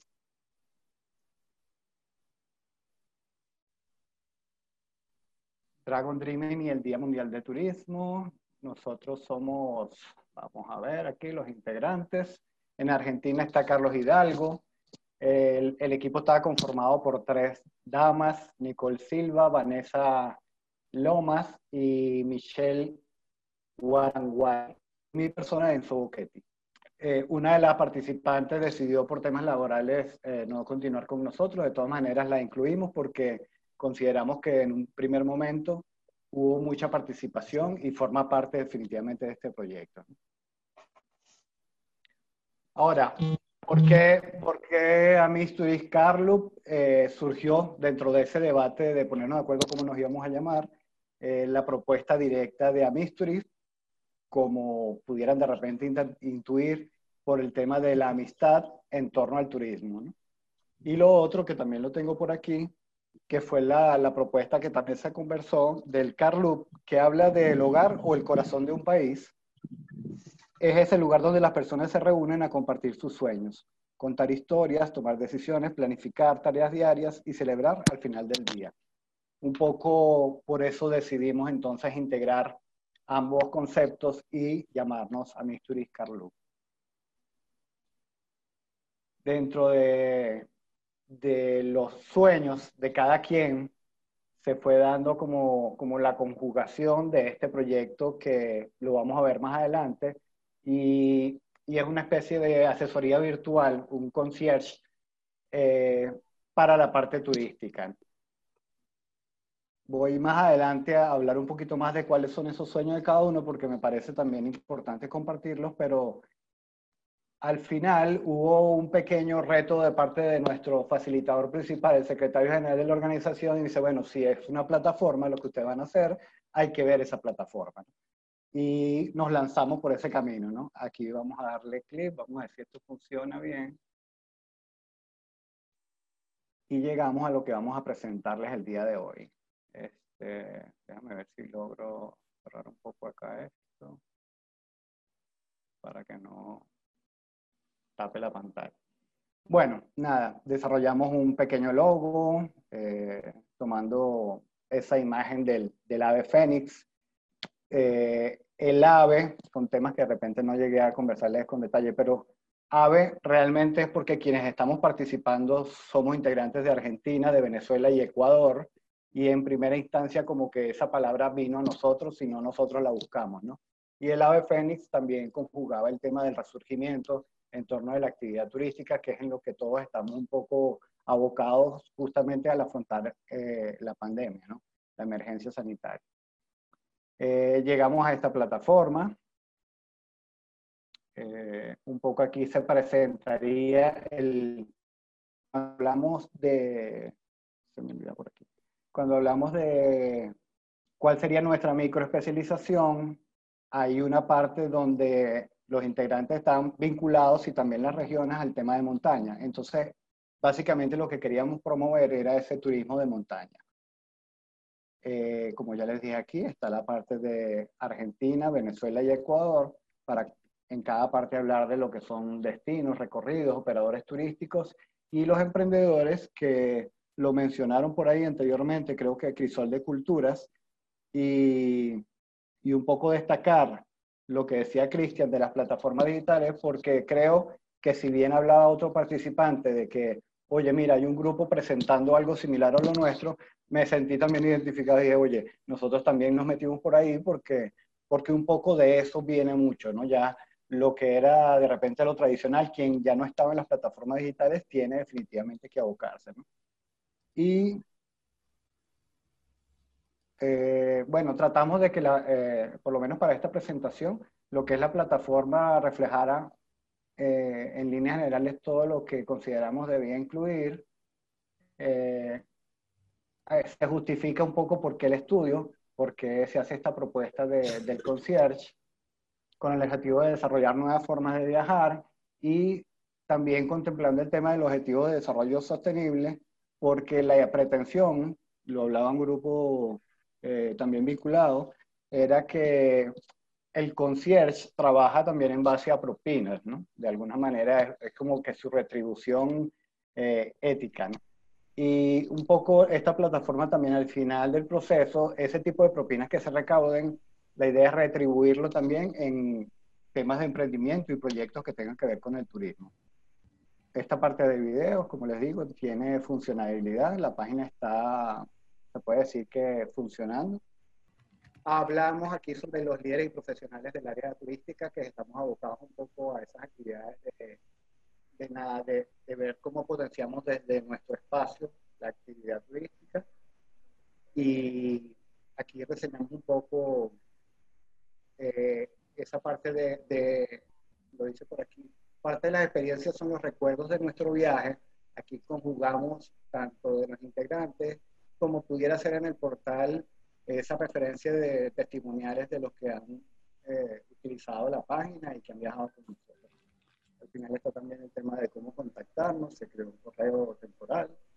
Toda esta botonera tiene aplicabilidad, incluso los detalles de Fenix y desarrollado por Amistris. Tenía pensado cronometrarme y se me fue cuando arranqué aquí estamos nosotros, eh, el señor Carlos, mi persona, aquí está Michelle y Vanessa, hablando de los sueños. Carlos refería a un sueño que era escalar un cerro en Fitzroy, una de las cumbres más difíciles. Michelle habla siempre de proyectos de comunicación, de destinos turísticos en, su Ecuador y poder dirigir una hacienda temática. Vanessa está vinculado más al tema de educativo y le pone esa pasión para compartir conocimiento también desde el un poco el de mi persona que justamente esa, esa necesidad de montar proyectos que tengan que ver con comunicar experiencias y destinos y comunidades, promover esa parte de responsabilidad social empresarial y el desarrollo sustentable. Por aquí vamos a la página principal nuevamente y el ave también nos refería a otro vocablo que era en terminología romana, era como un saludo, ave, y significa que todo estaba bien o si estás bien. Eh, voy a tomar esa, justamente ese vocablo para decir, bueno, ave Ecuador para que nos hable un poquito más de los servicios de ave. Buenos días. Ah, chicas, vamos, apuren porque se tomó casi Nos queda corto tiempo. Bueno, haciendo énfasis de lo que eh, habló Enzo y también les indicó acerca de, del concierge virtual Ave Fénix, nuestro equipo de trabajo está conformado por profesionales en torno a los estudios de diplomado en experto de comunicación turística y 1111 líderes, que para formar la plataforma que ustedes han visto hemos compartido nuestros sueños, ideas, anécdotas, también un poco de malentendidos para poder desarrollar la plataforma, pero aún así nos hemos basado mucho en la ideología de Dragon Dreaming, sobre todo en el aspecto de ganar, ganar, porque aquí eh, ya tiene el ganar las personas que van a visitar la página virtual, los que van a mm, hacer las reservas, también los países receptores y nosotros. Eh, a continuación le voy a dar la palabra Ave Fénix, Michelle de Ecuador. Buenos días y buenas tardes con todas las personas. Les saluda Michelle Guaranguay desde Ecuador, el centro del mundo. Bueno, dentro de nuestras plataformas Ave Fénix, eh, tenemos el servicio que es Ave. eh, Argentina, Venezuela y Ecuador, escribiendo la palabra AVE. Eh, dentro de los, de los servicios que nosotros brindaremos en nuestra página son traslados, hospedajes, alquileres, los tours, las guías con tours eh, experimentados, además de nuestra personalizar un diseño sobre lo que es todo lo referente a turismo de montaña en los tres países, Ecuador, Argentina y Venezuela. Le doy el paso a mi compañero Abe Carlos. Qué lindo, qué lindo escucharlas, pero yo estoy acá preparado, miren. No más palabras, no más soñar, no más planificar. Ahora hay que hacer. Me puse la mochila, me puse el casco. Mi guía está esperando para llevarlo. ¿Por qué? Porque comenzar después de la pandemia lo tenemos que hacer con pequeños grupos y en la naturaleza. Acá está el bosque atrás y la montaña atrás. La naturaleza nos va a absorber a todos, va a lograr que nos integremos, cuatro o cinco personas viniendo hacia este lugar. Y además, aprovechemos a través de lo que tenemos como plataforma, que podemos identificarnos con otras plataformas, porque ahora vienen las promociones. Ayer estaba viendo, a ver, Buenos Aires, Bariloche, Buenos Aires, avión, más un auto de alquiler, más tres días en un hotel cinco estrellas, 220 dólares. Realmente la promoción es muy buena. Así que vengan, vamos a viajar, vamos a pasear, vamos a convertir nuestro sueño en el hacer, en la realidad, en el ganar, ganar, como decimos en el Dragon Dreaming, y a partir de allí, esta pandemia va a pasar a ser un recuerdo, porque el mundo nos está esperando. Acá estamos en la montaña, nos vamos ya con nuestros guías y todos ustedes. Chao a todos, acá estamos con el ave fénix, esperándolos. Muy bien, felicidades el grupo Amisturis Carloop, eso es vivir, eso es hacer, excelente, muy buena el sitio web también, a pesar del poco tiempo quedó muy bueno, así que felicidades. Le damos paso entonces a Carmen Real Pereira. Bienvenida Carmen, por favor compartir pantalla si lo necesitas y el micrófono es tuyo. Y les voy comentando que, en Facebook eh, cuentan, dice, me encanta la gran participación de mujeres, dice, sin quitar el, mérito de los caballeros, dice, felicidades a todos. Así que eh, eso es muy bueno también, porque como digo siempre, en la mayoría de los eventos que, se suelen realizar, siempre la mayoría son hombres, aquí es lo contrario y, eso está muy bueno. Bienvenida, Carmen. Hola, buenas tardes a todos. Bueno, buenas tardes desde mi horario. Yo hablo desde Tenerife, que como me gusta decir es el Caribe africano, por un poco enlazar con ustedes con otras latitudes desde la mía. Eh, bueno, yo lo que me estoy viendo un poco sorprendida con el tema, ¿se me escucha? Sí, súper bien. Vale, bien, perfecto, porque como ahora ya tengo la pantalla también que eh, debo de presentar, pues ya pierdo un poco el hilo de lo que es el Zoom, ¿no? En concreto. Eh, bueno, me estoy viendo un tanto sorprendida que lo que están desarrollando es el, bueno, el proyecto, digamos, primigenio con el que se inició el grupo. En nuestro caso era Ecolíderes Turísticos, Grupo del que, bueno, pues fuimos, eh, fueron cayendo miembros, eh, cambio de coordinadora, de dos que quedamos ya la incorporación fue tardía, ya cuando yo ya estaba publicando por último y tal, y bueno, al final la compañera pues presentará su parte sin ninguna acritud, como le decía, nos seguiremos en, Instagram, y yo la, la, mía. Lo que pasa es que el enfoque, cuando recibí esto ayer, eh, yo ya estaba con chip de congreso, em, bueno, pues quizá no entendí Ah, de una manera distinta, ¿no? El hacer, el cómo se había desarrollado el grupo en relación a lo que era el Dragon Dreaming 2020 con toda la campaña que, que, hemos de hacer, que todavía no ha terminado, en relación al Día de Turismo mañana y, bueno, todavía lo que nos queda, ¿no? Entonces, quizá tenga un enfoque bastante, bastante diferente, entre otras cosas por lo que comento, porque ya no queda equipo para poder haber hecho la presentación ni mm, es que no, no, quedaba equipo y tampoco fue lo que entendí y aunque lo hubiera entendido sin equipo pues no podía ser. Yo un poco si me permiten, no lo voy a compartir en terapia de grupo ni nada por el estilo, yo creo que va a ser un ejemplo de lo positivo que es justamente trabajar eh, en base a los preceptos de esta filosofía. Llámese Dragon Dreaming, bueno, yo tiene aspectos compartidos con otras metodologías de trabajo en grupo. Es verdad que tú introducías ese matiz no es lo mismo trabajar en grupo y que sea un acoplamiento que el que sea realmente colaborativo, ese ya es un paso más. Pero, pero bueno, eh, lo dicho, es una profundización. Yo de alguna forma lo que voy a compartir es un poco el aprendizaje del Dragon Dreaming, de lo que pudo haber sido y no fue. Y, que bueno, pues también quizá me va a tocar el, eh, hablar un poco del lado, en fin, no lo sé. Bueno, es un poco la propuesta, fue lo que entendí de lo que se propuso ayer y bueno, con muchas cosas por el medio. No quiero disculparme, no quiero buscar excusas, pero esta es mi, mi propuesta, ¿de acuerdo? Ah, bien. Bueno, eh, de todas las... Yo al final compartiré lo que son mis redes, mis perfiles, porque he hecho el esfuerzo de compartir em, o de seguir lo que han hecho ustedes y bueno, pues si por un casual también les aporta, ahí está, ¿no? Y bueno, pues ya llegamos por fin, llegamos al día 26 de septiembre, el Dragon Dreaming 2020. Ah, bueno, yo creo que al fin y al cabo lo que nos lanzaba la organización, bueno, es esta propuesta que yo la he simbolizado con el boomerang, por eso de rescatar ah, un poco lo de la cultura ancestral, antigua. Bueno, yo soy antropóloga y, esto de aborigen, indígena, mm, me crea, bueno, pero...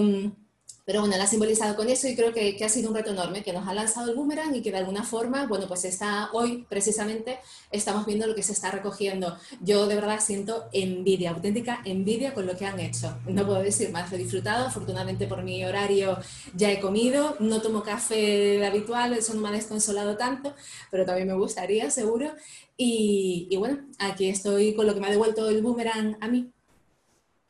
A ver, he pensado. Sí, bueno, eh, ya decía, éramos, de hecho éramos más participantes. Yo como lo concebí en relación a lo que era la campaña de esta semana, ah, bueno, pues menciono tres, yo no menciono nombres, nombres ni nada por el estilo, pero bueno, nos represento de alguna forma, ¿no?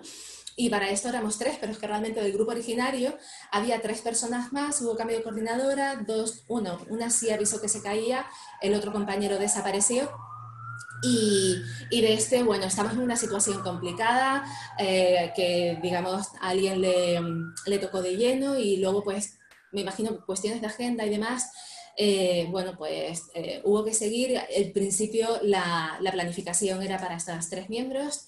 Y en este recorrido, que yo he aprovechado, es verdad que me he cogido el, el esquema del Dragon Dreaming, pero bueno, ahí está mencionado, ¿no? La autoría y un poco, bueno, pues nos he incluido en, qué fases de recorrido nos quedamos, ¿no? Ya digo, éramos ecolíderes turísticos. Yo por lo que estoy viendo he dado un repaso a lo que habíamos propuesto ya desde julio, y realmente nuestro proyecto era, bueno, pues certificar medioambientalmente las prácticas en el turismo, sobre todo el tema de alojamientos, pero no lo habitual eh, porque para eso ya existe la certificación convencional, más de aparatología, maquinaria, esas mediciones, sino de ya empezar a introducir y realmente certificar pues, el uso siquiera de, mm, eh, bueno, ¿cómo se llama? Las commodities, que realmente fueran pues, recicladas, reciclables, eh, que de alguna manera se practicara la economía circular a través de ellas, el tema del menaje también.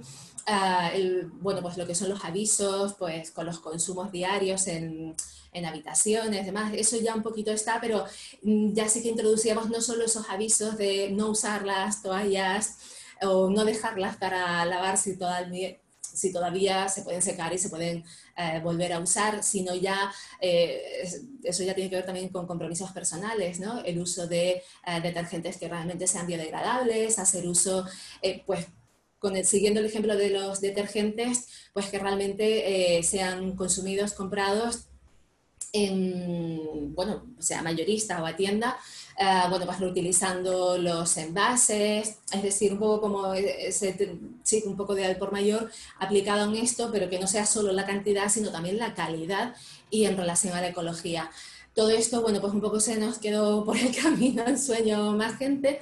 De lo que quedó para planificar esta última fase, pues también se nos fue quedando alguna persona más.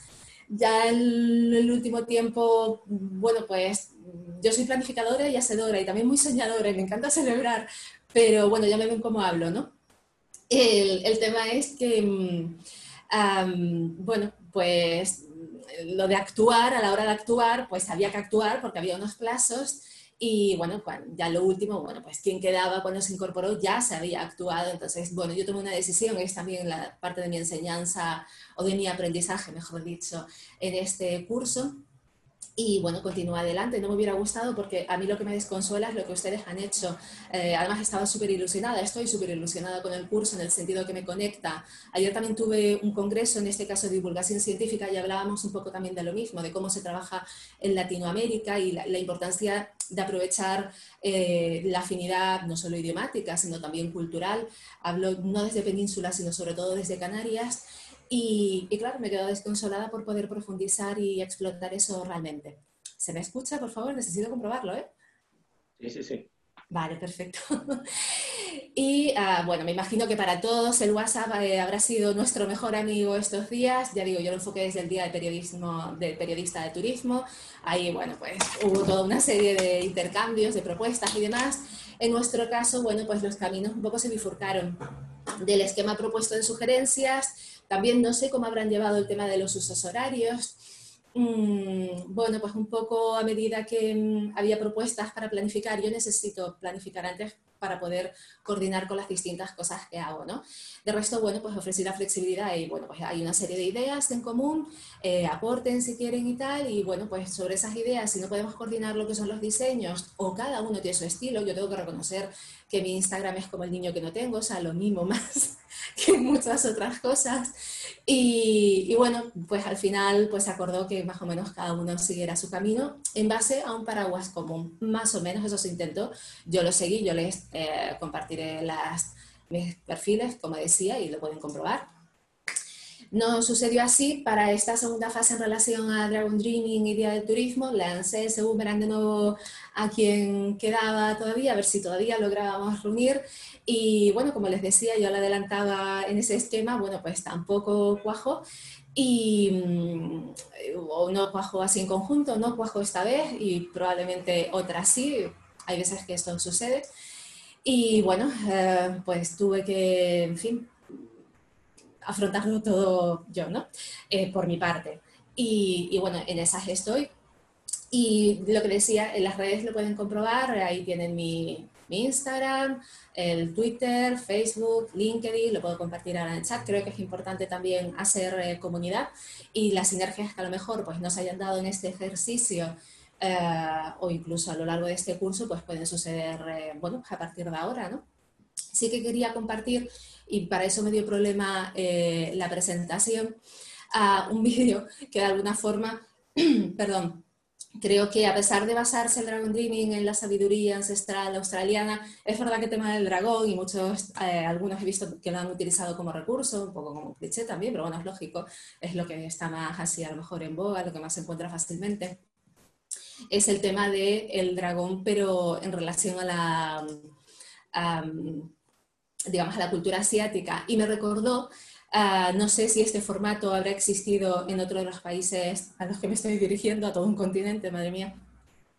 Eh, pero en España sí que hubo hace años un, ah, bueno, un reality show de bueno, irse a China y, y, era todo el tema del esfuerzo de sin saber el idioma, eh, bueno, ponerse a prueba y trabajar en equipo. Justamente un poquito ahí la filosofía de Dragon Dreaming aplicada de una forma mucho más lúdica y no quiero imaginar el montaje que habrá sido en relación a grupos.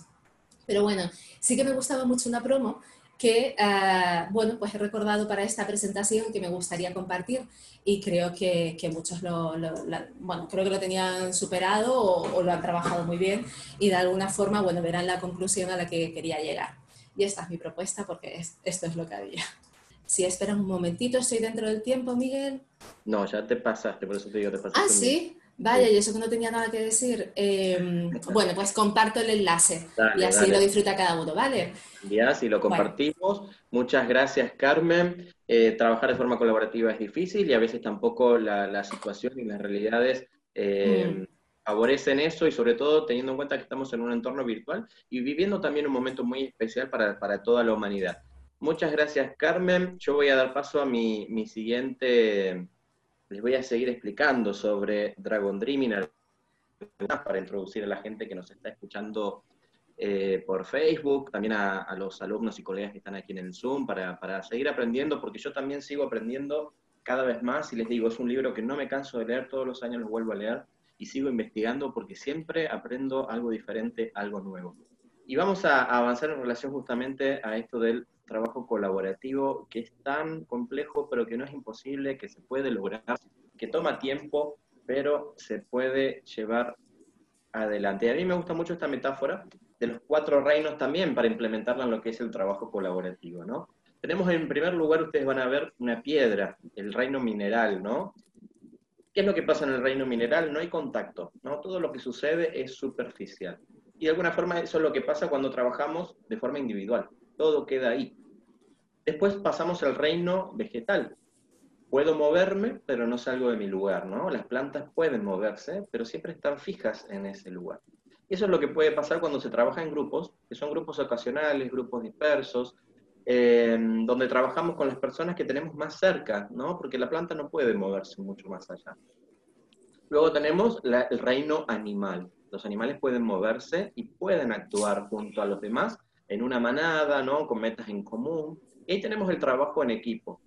El trabajo en equipo es como lo más tradicional a lo que se aspira en el mundo empresarial o educativo. Sin embargo, no se va más allá. Es lo que tiene que ver con el trabajo colaborativo y es lo que todavía cuesta más.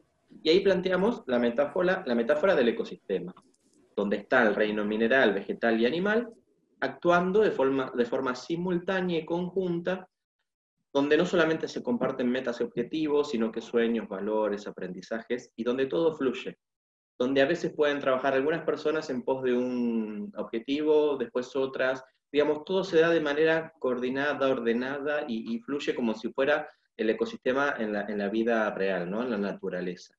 Y eso es a lo que aspiramos con el tema del trabajo colaborativo. Es lo que todos queremos lograr y que tanto nos cuesta. Bien, vamos a, repasar estas cuatro etapas que debemos seguir para cumplir con esta, con esta filosofía del Dragon Dreaming, ¿no? Eh, el soñar implica compartir, implica compartir nuestros sueños, yo se los decía al principio, implica abrirse, confiar en los demás y decirles qué es lo que a mí me gustaría, qué es lo que yo sueño en la vida.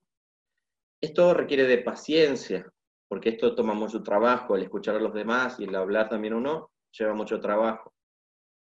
Implica no censurar, estar abierto a todo lo que los demás puedan decir. No creer que mi sueño puede ser mejor que el del otro. Y algo que funciona mucho es enunciar los sueños en pasado, tanto a nivel individual como colectivo ya lo logré, ¿no? Este, lo que sea que me proponga decirlo pasado como si ya estuviera cumplido. Eso le da otro efecto y otro valor a lo que estamos diciendo. ¿Cómo tendría que ser este proyecto para que en el futuro yo diga, ha sido la mejor forma de invertir mi tiempo? Esa es una buena pregunta para hacernos al comienzo, cuando empezamos a soñar. Eso va a hacer que sea medible todo lo que logremos, porque si yo alcancé eso que me di como respuesta en esa pregunta, significa que estoy yendo por buen camino digamos, significa que quiero ser parte de esto y que quiero seguir siendo parte de esto, ¿no? ¿Cómo tendría que ser a futuro todo para que yo diga, fue la mejor forma de invertir mi tiempo, fue la mejor forma de invertir mis recursos? Y del soñar, salimos de esa zona de confort y pasamos al planificar. Planificamos en base al tiempo y también planificamos en base a un presupuesto. Lo que establece y propone el Dragon Dreaming es que a, a todo le agreguemos un 15% más, si pensamos que nos va a llevar cuatro días y imaginar, planificar que van a ser cinco, ¿no? Porque siempre se va un poco más, todo se extiende un poco más. Lo mismo con el presupuesto, con el dinero que pensemos que vamos a necesitar para poder empezar a invertir. ¿Existe el compromiso suficiente como para llevar este proyecto a la realidad? Digamos, el compromiso es la clave en todo esto en todo este transcurso hubo personas que eh, pudieron haber trabajado un poco más, un poco menos, o que se las entendía un poco más, o se hacían entender un poco más o un poco menos. Todo pudo pasar. Pero si había compromiso, digamos, hoy esas personas están acá, están exponiendo, están participando. El problema es cuando no hay compromiso, cuando no se está, digamos, cuando el otro no está, no tiene compromiso para estar ahí, nada podemos hacer.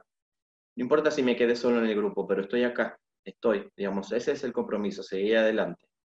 Y en base a ese compromiso es que se deben establecer la división de tareas, en base al compromiso y al entusiasmo que las personas tengan. Porque ¿qué es lo normal? Yo le doy que a tal persona se encargue de esto porque es la que mejor lo sabe hacer o más experiencia tiene en hacerlo. Y ahí es cuando surgen también muchos errores y conflictos. Porque no significa que la persona porque sabe hacerlo quiera hacerlo en realidad. Lo ideal es saber quiénes están más entusiasmadas en este momento para encargarse de esta tarea, de esta otra tarea y de esta tarea. Y no importa si no tienes mucha experiencia o conocimiento en eso. pero a fin de cuentas lo van a hacer muy bien porque están entusiasmadas con esa idea, con ese proyecto, con esa tarea. Y lo van a hacer. Y, yo, y yo siempre digo esto, no importa eh, si sale 100% bien, no importa que salga excelente, no tiene que salir perfecto. Lo importante es que la persona que lo haga se comprometa a hacerlo porque está entusiasmada para hacerlo. Y, después lo importante es seguir aprendiendo. Y esa persona además está entusiasmada y va a aprender. Y la próxima les aseguro que lo va a hacer mucho mejor. Y ni hablar que hay que tener objetivos y metas que sean realizables y a corto plazo. No hay que fijarse metas de a 10 años porque se desgastan las, cosas, el tiempo pasa y es más difícil, ¿no? Hay que hacer cuestiones, proyectos que sean concretos, planificarlos de forma concreta, realizable, en el corto plazo. Luego nos vamos, damos otro salto, que yo les decía, el salto más difícil, ¿no? El más difícil para salir de la, de la, zona de confort, de confort anterior, que es el hacer, el actuar, el ejecutar. En todo momento me tengo que preguntar, ¿estoy realizando, estamos realizando el sueño original de que nos habíamos planteado en un primer momento o nos fuimos del camino, nos corrimos de nuestra meta? Eso hay que preguntárselo porque puede pasar. Esto implica hacer, pero también supervisar, pero no supervisar desde el control, supervisar en el sentido de que vamos por el buen camino y de que las cosas se están haciendo. Transformar la realidad, porque hacemos para transformar la realidad, no hacemos algo para, para mm, hacernos más conocidos mm, o, tener algún, digamos, algún beneficio personal, es para transformar la, realidad. Ni siquiera el beneficio es tanto para el, para el, grupo que está trabajando de forma colaborativa, es para la realidad, es para los demás. Gestión de conflictos, digamos, en esta, en esta etapa aparece mucho más el tema de las, de las peleas y de las luchas, y ahí se vuelve todavía todo más difícil. Entonces sí es importante e interesante que haya alguna persona que se pueda encargar y manejar lo que es la gestión de conflictos. Y es normal que haya conflictos. La vida, en la vida hay conflictos, en el turismo hay conflictos, no importa lo que desarrollemos, ni con las personas que lo desarrollemos, va a haber conflictos, porque si no seríamos plantas, ¿no? Si no seríamos las piedritas del reino mineral. Va a haber conflictos, porque las personas somos conflictivas y eso es lo que nos permite también evolucionar. Pero no olvidarnos de hacernos esta pregunta. ¿Estamos celebrando suficientemente? En todas las etapas, si bien la última se centra en la celebración, en todas hay que celebrar. Soñamos, celebremos todo lo que soñamos y pudimos eh, aunar en nuestros sueños. Planificamos, celebremos la gran planificación que logramos. Actuamos, estamos todo el tiempo haciendo algo nuevo, algo distinto, algo para, para avanzar. Celebremos cada uno de esos avances. No esperemos solo a la última etapa para celebrar. Entonces si llegamos a esta etapa que es celebrar, pero que no es la etapa final, no es la etapa última, es la etapa que da reinicio a este circuito, con el mismo proyecto o con otro proyecto, con otras personas, con las mismas, nuevas que se suman o a las que quedan. ¿sí? Eh, es volver a soñar, es volver a soñar, es reflexionar sobre lo aprendido, es agradecer por todo lo aprendido y lo compartido, es reconocer lo que me falta, en este proyecto, ¿sí? Quizás nos damos cuenta de que podemos avanzar para lograr más cosas o cambiar el rumbo, hacer distinto el proyecto, hacer otro proyecto o cambiar las personas. Todo eso es posible en esta etapa de celebración. Y obviamente también es celebrar porque celebrar está muy ligado a festejar. Vamos a festejar, podemos brindar, podemos compartir una comida, podemos bailar, podemos hacer, escuchar música, un montón de cosas. Pero sin dejar de lado que es el momento para también reflexionar y agradecer, ¿no? reconocer y honrar todo lo que se hizo bien y todo lo que no salió tan bien en esta etapa que es la de la celebración, la que nos va a permitir volver a soñar. Y ahora vamos a avanzar entonces con los grupos que nos quedan. Seguimos con el grupo Sin Fronteras. Les pido entonces, por favor, que compartan pantalla si lo necesitan y el micrófono de ustedes. Bueno, buenas tardes, Latinoamérica, el mundo. Eh, somos el grupo Sin Fronteras y aquí presento a mi equipo. Como ven, la mayoría mujeres, ellas son las que mandan aquí. Está Neri Ricalde de México, Verónica Naranjo de Ecuador, Alejandra Pontieri de Argentina y María Flor Ferreiro también de Argentina, y bueno, quien les habla de Perú. Bueno, nosotros, como bien mencionó Miguel, ya soñamos y planificamos. Ahora es el momento de demostrar lo que podemos hacer. Nuestro equipo, como bien se mencionó, es sin fronteras. Y bueno, este proyecto nos ha permitido unirnos como amigos, como personas y unir nuestros ideales, en sí nuestros sueños. Cuando se inició el confinamiento obligatorio debido a la pandemia del COVID-19, los gobiernos de, nuestros países implementaron la educación eh, eh, a distancia, ¿no? E incluso programas educativos que se han venido transmitiendo por diferentes medios de comunicación, ya sea radio, televisión, por internet, pero al principio no se tomó en cuenta un grupo eh, muy importante, que son los niños con discapacidad auditiva, quienes no podían comprender algunas explicaciones de los profesores porque no aparecían en pantalla, eh, de manera que, o sea, no siempre aparecían en pantalla, entonces no le podían leer los labios. Y también hay que entender que muchos niños no han aprendido a leer los labios de las personas. Sin embargo, sí el lenguaje de señas. Entonces, esta situación fue criticada al inicio, pero fue solucionada porque luego estos programas educativos fueron ya integrando personas que son intérpretes en el lenguaje de señas. Precisamente en nuestro grupo tenemos a una compañera que, que ha estudiado y conoce del lenguaje de señas, que es Alejandra, y yo estoy en un curso recién comenzando. Así que juntando nuestros sueños de viaje, de querer viajar por el mundo y, transmitir también y dar información sobre lo que vamos explorando y conociendo, ideamos eh, un proyecto muy inclusivo, ¿no?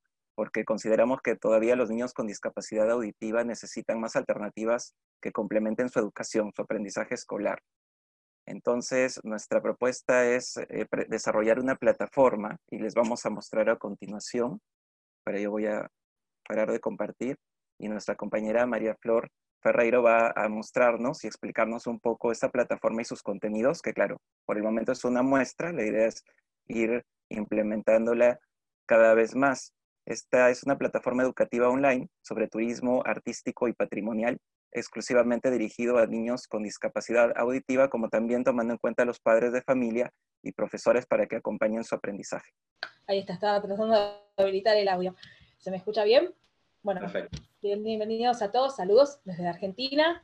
Lo que están viendo en pantalla es este, la, lo que es la página web, el, proyecto de página web que hicimos en principio, bueno, la bienvenida.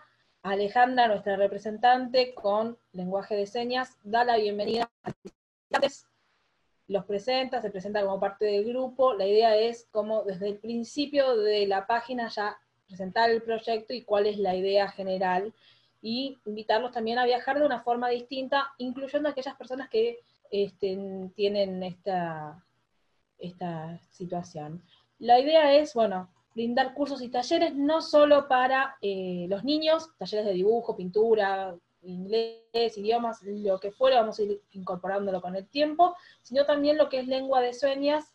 Este, leí el aporte que hicieron por el chat que le pusimos lenguaje y es lengua de señas, lo vamos a corregir, pero bueno, les decía, el turismo incluyente también incluye que se dé clases de lengua de señas a todos los que sean guías de turismo y también a las personas en general que les interese conocer esta forma.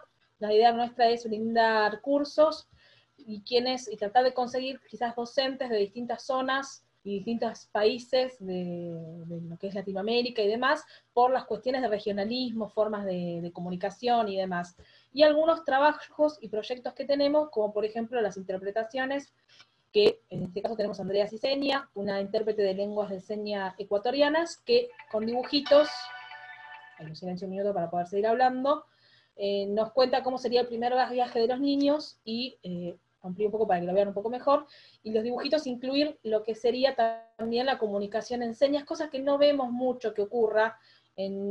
Aquí en Argentina, por ejemplo, no se ve, salvo que sea el canal público y demás, pero en nosotros canales no está esto incorporado y es algo que tenemos que empezar a concientizar e incorporar en todos. Y finalmente, como para ir cerrando, también nos presenta a nosotros como equipo y quiénes somos y nuestro, una mini biografía nuestra. Damos paso a Neri, que va a seguir continuando cómo se va a sostener el proyecto y demás. Buenas tardes, buenas tardes. Saludos desde México. Un gusto estar aquí.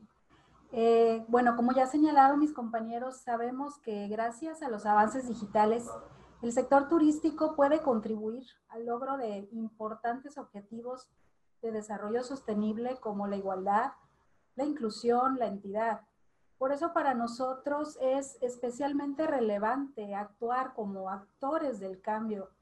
Consideramos entonces que tenemos una gran oportunidad para fomentar y hacer conciencia sobre las posibilidades que en este sentido las herramientas digitales nos ofrecen.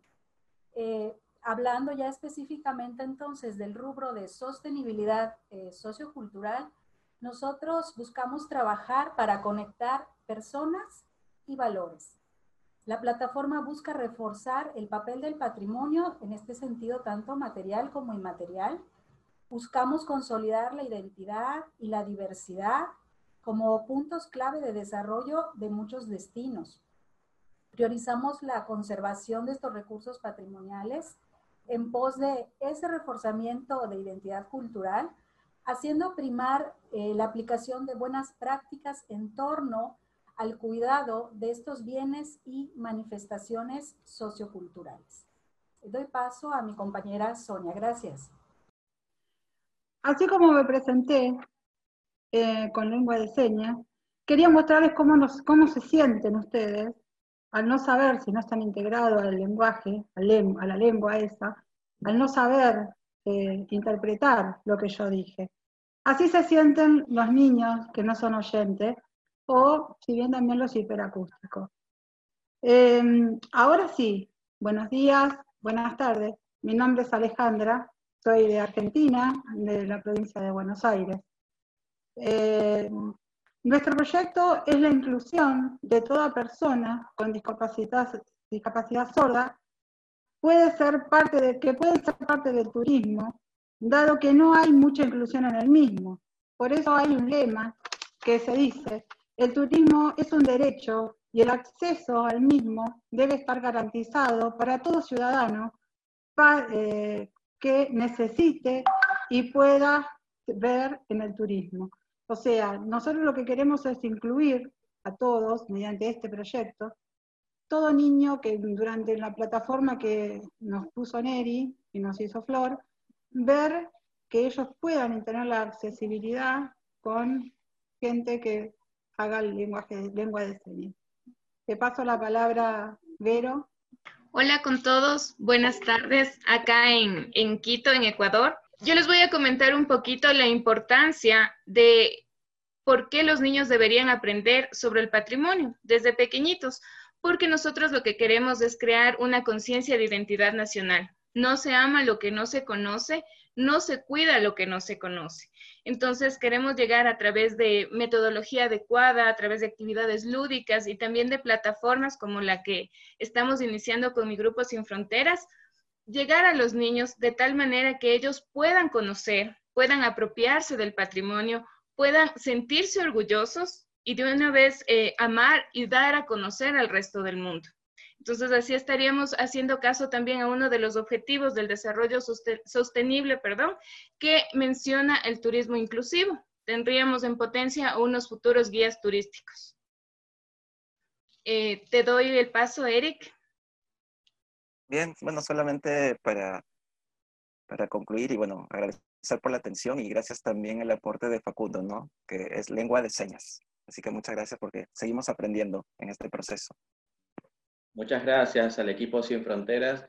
Y qué tan agradecidos tenemos que estar de tener voz, ¿no? La usamos todos los días y no la valoramos, no la cuidamos, no nos damos cuenta de la importancia y del valor que tiene y todo lo que nos permite hacer la voz a nosotros. Eh, así que muchas gracias por este proyecto y por hacernos tomar conciencia de esto y, y, permitir que sigamos aprendiendo. Le damos el pase al grupo BECAM. Por favor, la palabra es de ustedes y si quieren compartir pantalla, adelante. Ya.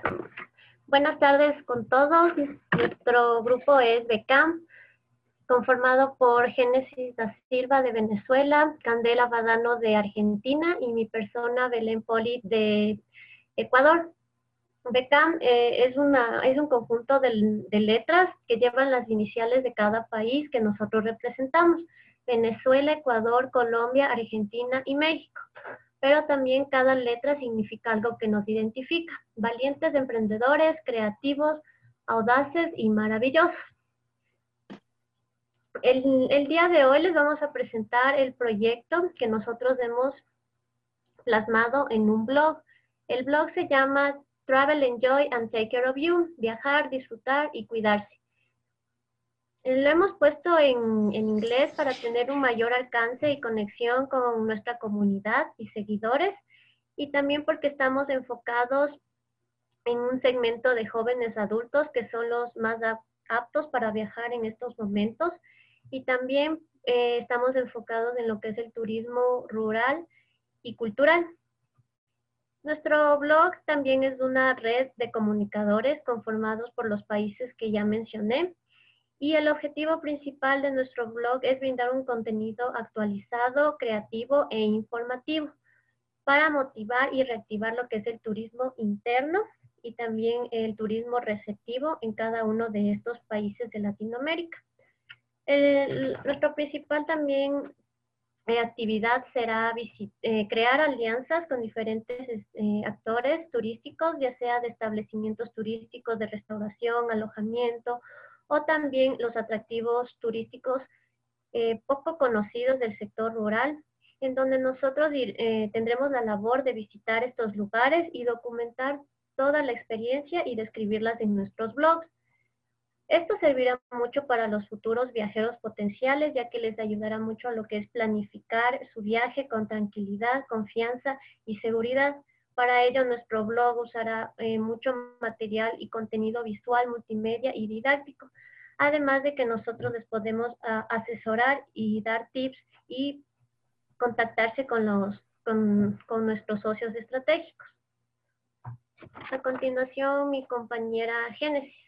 Este, nuestra problemática a tratar, básicamente, ante la actual crisis de la pandemia provocada por el COVID-19, eh, se presenta el miedo que tienen los turistas de viajar y nuestro objetivo principal como blog es brindar información veraz para que se vaya perdiendo este miedo poco a poco y se vuelva a reactivar el turismo en nuestros países y en otros, brindando esta misma información, ya que nuestro objetivo común como grupo es emprender. Y por eso es que nos queremos enfocar en el miedo de la mayoría de las personas, que es contagiarse, y por lo tanto tienen ese miedo con viajar, y por eso es que nosotros queremos enfocarnos en brindar esta información. Pero bueno, este, ahorita me paso a María Candela. Hola a todos, ¿me escuchan? Sí. Vale. Yo contarles un poquito de lo que tiene que ver con la sostenibilidad del proyecto, eh, entendiendo la sostenibilidad en sus pilares, tanto en la conservación ambiental, el desarrollo social y el crecimiento económico, creemos que el blog va a tener un impacto ambiental eh, escaso, ya que se va a manejar a través de la virtualidad, pero también queremos potenciar a través de la publicidad de prestadores eh, turísticos, eh, enfocarnos en aquellos que apliquen buenas prácticas ambientales para así poder concientizar y capacitar tanto a los turistas, a los lectores, y demás prestadores turísticos en el respeto y el cuidado del ambiente. Eh, desde lo social también eh, incentivar y mostrar el respeto a la cultura. Generalmente el turista que viaja pueda conocer la cultura, pero también que la pueda entender desde el respeto, vivenciar eh, y creemos que eso va a mejorar la calidad de la comunidad local, que suele ser una de las más afectadas por la actividad. Y desde lo económico, creemos que, bueno, vamos a ayudar eh, en aquellos prestadores eh, que han tenido que su actividad se ha frenado para poder reactivar poco a poco y difundir su actividad.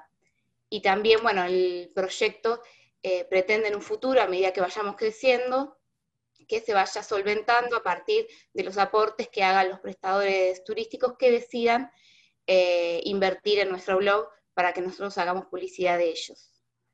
Y ya para cerrar, eh, en cuanto al hacer, eh, pudimos ver que tanto la teoría de dragón driving inconscientemente se fue sumergiendo en nuestro hacer en el proceso tuvimos que atravesar diferentes obstáculos, comenzamos con una mayor cantidad de miembros y por cuestiones personales, algunas por laborales, tuvieron que ir dejando el grupo y eh, cuando pensamos la actividad, una de las personas que se tuvo que ir del grupo por cuestiones laborales era la que estaba más capacitada y ya había utilizado eh, lo que es el diseño de páginas web. Entonces, al momento del hacer, nosotros nos encontramos con esta barrera y salir un poco de esta eh, zona de confort y bailar con estos dragones, eh, y algo desconocido que nunca habíamos hecho. sí, debatimos mucho, intercambiamos ideas, cómo lo podíamos hacer, había diferentes propuestas y poco a poquito todos fuimos poniendo parte de nosotros. También vimos que había ciertas oportunidades que en la teoría no habíamos aprovechado, como por ejemplo el diseño de un foro en el blog, en donde los lectores puedan sentirse parte de este proyecto y puedan también comenzar a comentar y contarnos desde dónde nos leen. Eh, también invitarlos a que escriban, a que nos cuenten anécdotas divertidas de viaje, qué está pasando en ciudades, que por ahí por más que nosotros vamos a abordar, quizás son ciudades un poco más pequeñas, en donde la actividad turística no es la principal, pero sí que nos cuente qué está pasando, eh, inspirar a otros prestadores de turismo, eh, ver qué hicieron algunos, cómo se reinventaron ante esta pandemia, eh, qué lugares les gustaría conocer, como para ir también, seguir soñando y motivar a otros a que sueñen. también nos pareció muy importante incorporar una galería de fotos, porque el turismo y los destinos entran a partir de la mirada, eh, con el impacto visual, y también para ir conociendo diferentes eh, lugares, risconcitos del mundo. Y también, eh, como ya un poco mencionó Belén, cuando nos presentamos, decidimos también como carta de presentación colocar nuestros sueños, que fue lo primero que nosotros conocimos de las otras personas al momento de hacer el grupo, y nos algo muy lindo porque conocer a las personas desde lo que sueñan, las metas que tienen, habla mucho por ahí de lo que es la persona. Y por último, eh, también en la parte de contactos, que nos pareció bueno incorporar eh, también esta pregunta, ¿en qué podemos mejorar? Quizás los lectores, eh, ya leen más blog de viajes, también nos pueden sugerir seguir aprendiendo, que creo que es parte del proceso del Dragon Drive. Y también se nos ocurrió conectar, bueno, diferentes redes sociales como Instagram, si se ve en pantalla, pero también promocionar el blog desde ahí con entradas que introduzcan a la noticia y que inviten a participar del blog. Bueno, eso es todo, le agradecemos. Eh, Muchas gracias entonces y felicidades al equipo BECAM. Este, hasta tuvieron que aprender a hacer sitios web, este, todo esto es gratuito, lo bueno es que, que sin grandes gastos se pueden hacer grandes cosas, así que felicidades por haberse animado, por haberlo hecho, quedó excelente la página. Pasamos ahora sí al grupo Líderes 360, la pantalla de ustedes, pueden habilitar sus micrófonos, bienvenidos. Hola a todos, bienvenidos a Líderes 360, un programa dedicado a información turística a través de nuestra página web Descubriendo la TAM. Con nosotras, líderes en turismo, vas a mantenerte informado sobre las novedades del sector. Desde Argentina, soy Janina Navarro y junto con mi compañera Maye de Padilla vamos a compartir los temas más importantes de la semana. Así es, desde México pasamos por toda Latinoamérica hasta Argentina para que se mantengan informados con lo más relevante del sector turístico. Pues vamos informando que se nos va el tiempo. ¿Sabes algo, Yanni? Esta semana estuvo muy movida porque mañana es 27 de septiembre, Día Mundial del Turismo. Un aplauso para todos nosotros. O sí, diría el profe, vaya que estamos haciendo un buen trabajo. Bravo para todos.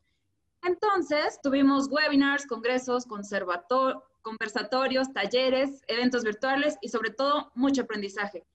Me llamó mucho la atención que las organizaciones, tanto públicas como privadas, y esas alianzas que se dedicaron a realizar algo para conmemorar este valioso día tuvieron en su mayoría ponentes internacionales.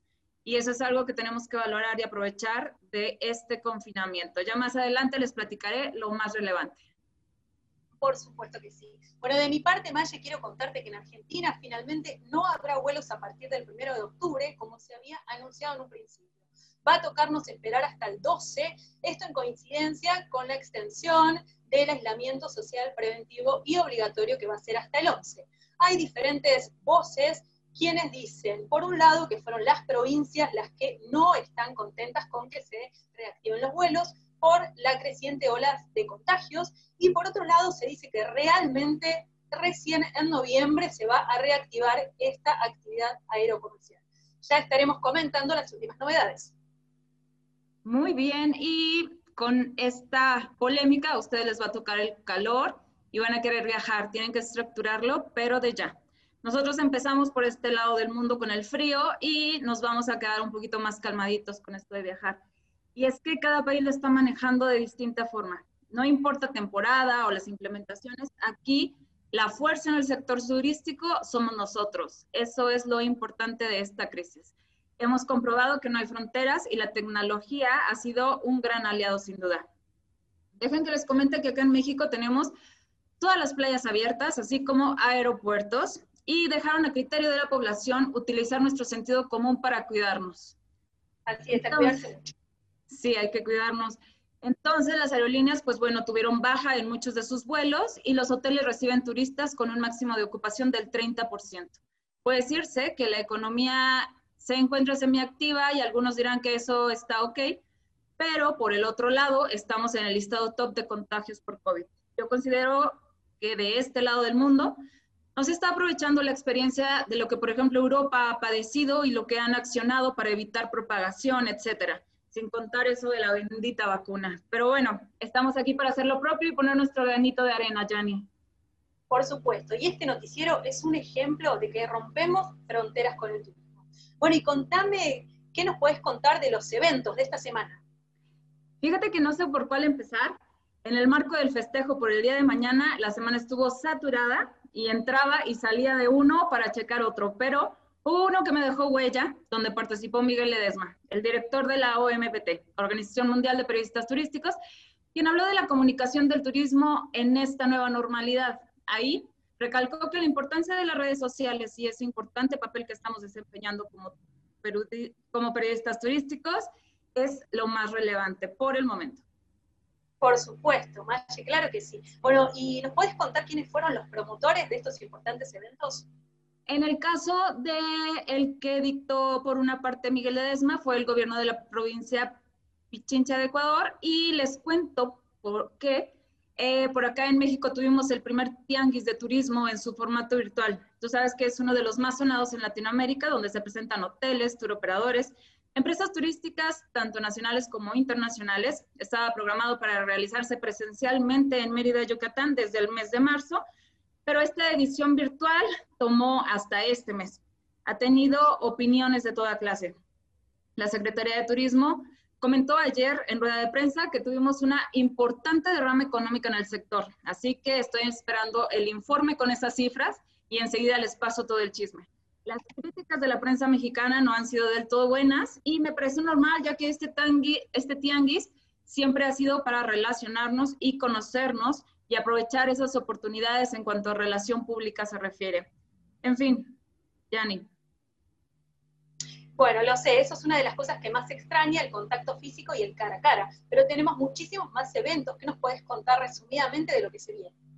De lo que se viene muchísimo también. Tenemos la próxima semana la, la crítica del evento Dragon Dreaming, y por cierto, del 5 al 9 de octubre hay un taller, se llama Gestión Estratégica del Turismo Accesible, donde Paul Andrade va a participar.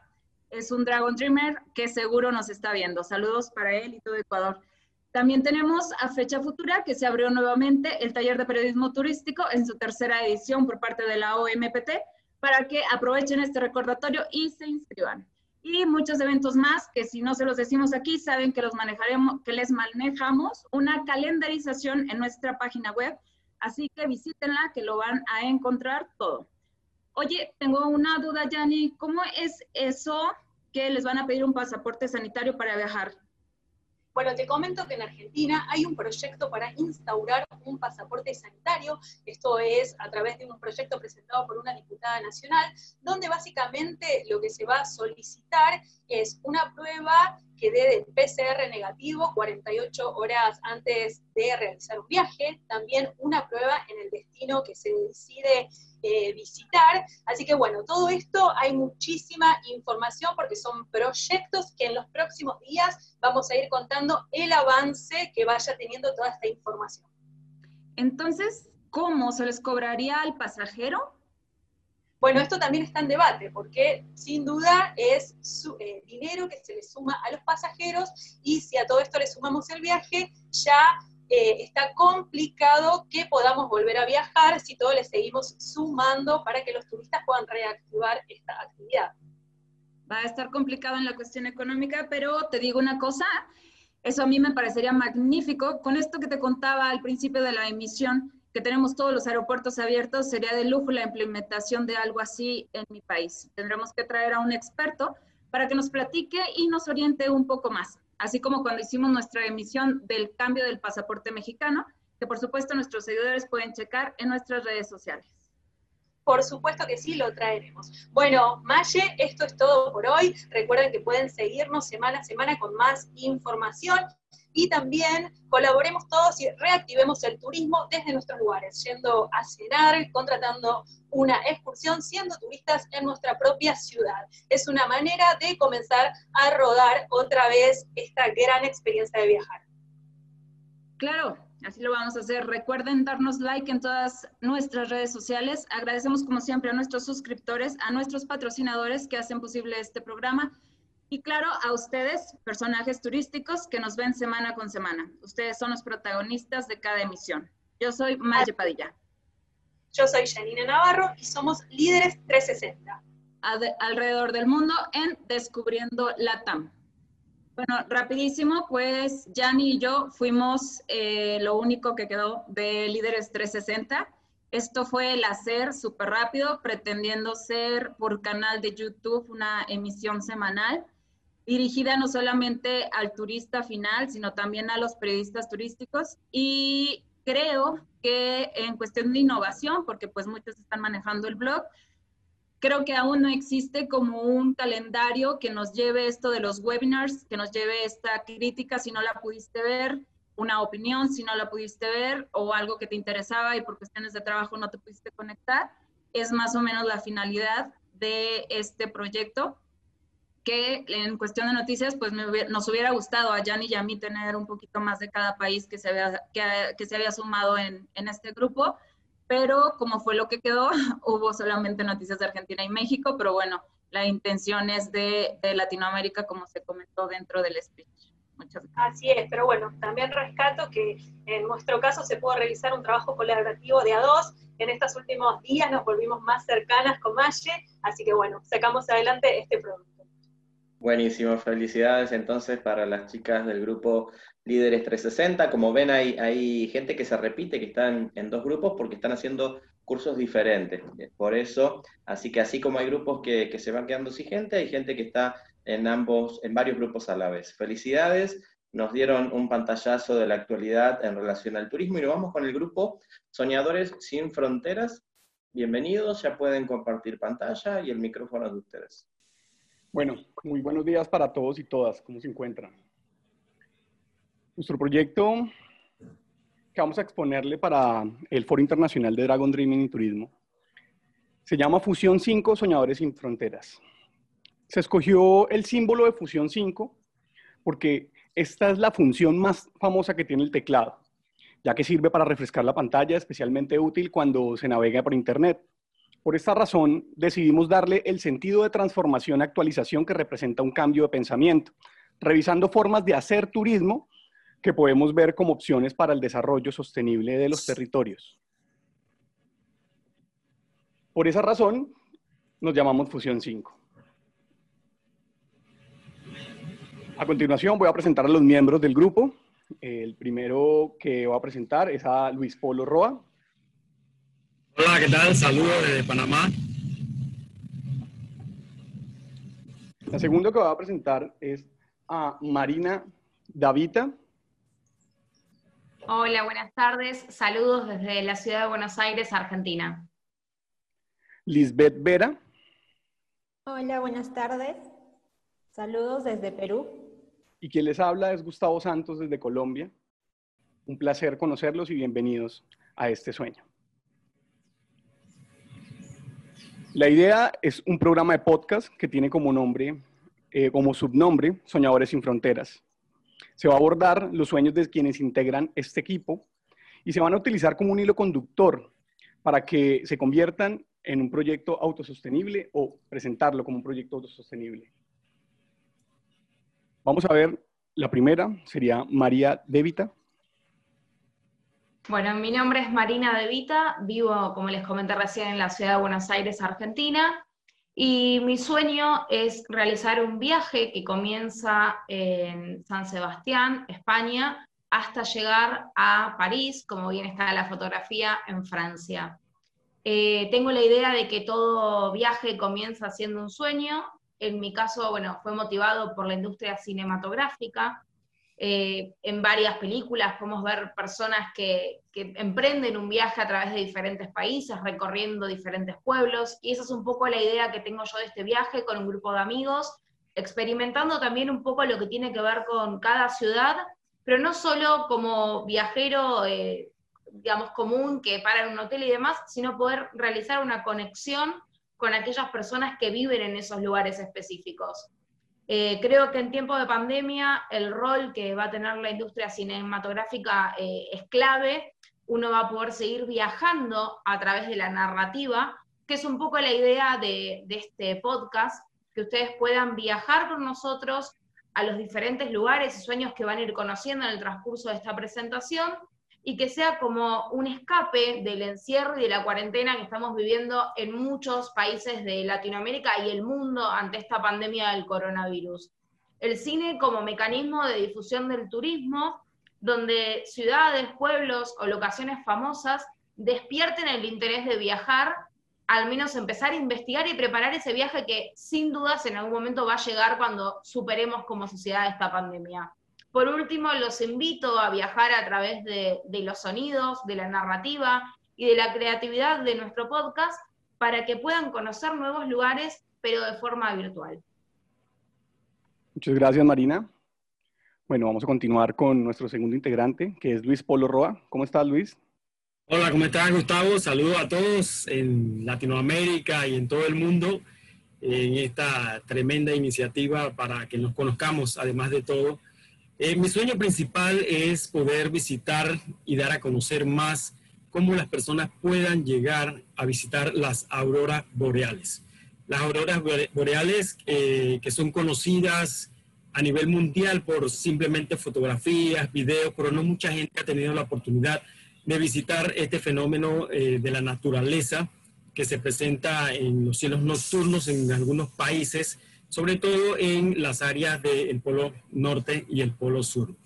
Eh, dentro de algunas investigaciones que he hecho, la aurora boreal se llama en el hemisferio, hemisferio sur, es conocida como aurora astral, y en el hemisferio norte como aurora boreal, o sea, de aurora, que es la diosa romana del amanecer, la palabra latina auster, que significa sur, y la palabra griega boreas, que significa norte. Entonces, esta aurora se produce cuando eh, se inyectan partículas solares cargadas eh, que chocan el área magnética de nuestro planeta Tierra en los dos polos, en el polo norte y en el polo sur. Entonces, ¿cómo esto impacta dentro del turismo? Eh, pues pudiendo llegar y teniendo la oportunidad de experimentar esa vivencia de ver esa luminosidad nocturna de diferentes colores, porque no solamente verde como se ha dado a conocer siempre en la fotografía y las imágenes que vemos. Son diferentes colores que se dan.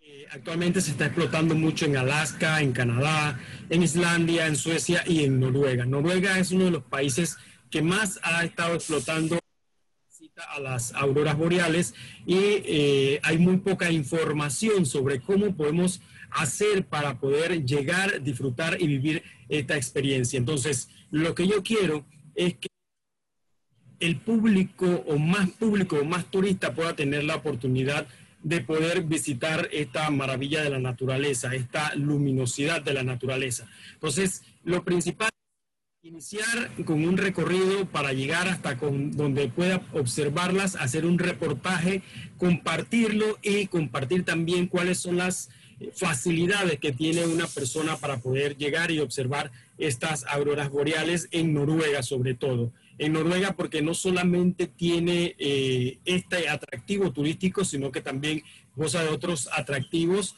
por ejemplo, eh, valles que están hechos por la erosión de los glaciales, también montañas y lugares extraordinarios que se prestan para ver y poder observar en persona y vivir esta experiencia de las auroras boreales. Es mi sueño y es parte de este podcast de Soñadores sin Fronteras, Fusión 5, de cinco personas que quedamos en cuatro, que nos reunimos para darle a conocer a toda eh, una población mundial sobre cómo podemos hacer turismo de la mejor manera. Esto es lo que yo sueño y es lo que estoy buscando para hacer realidad. Gracias.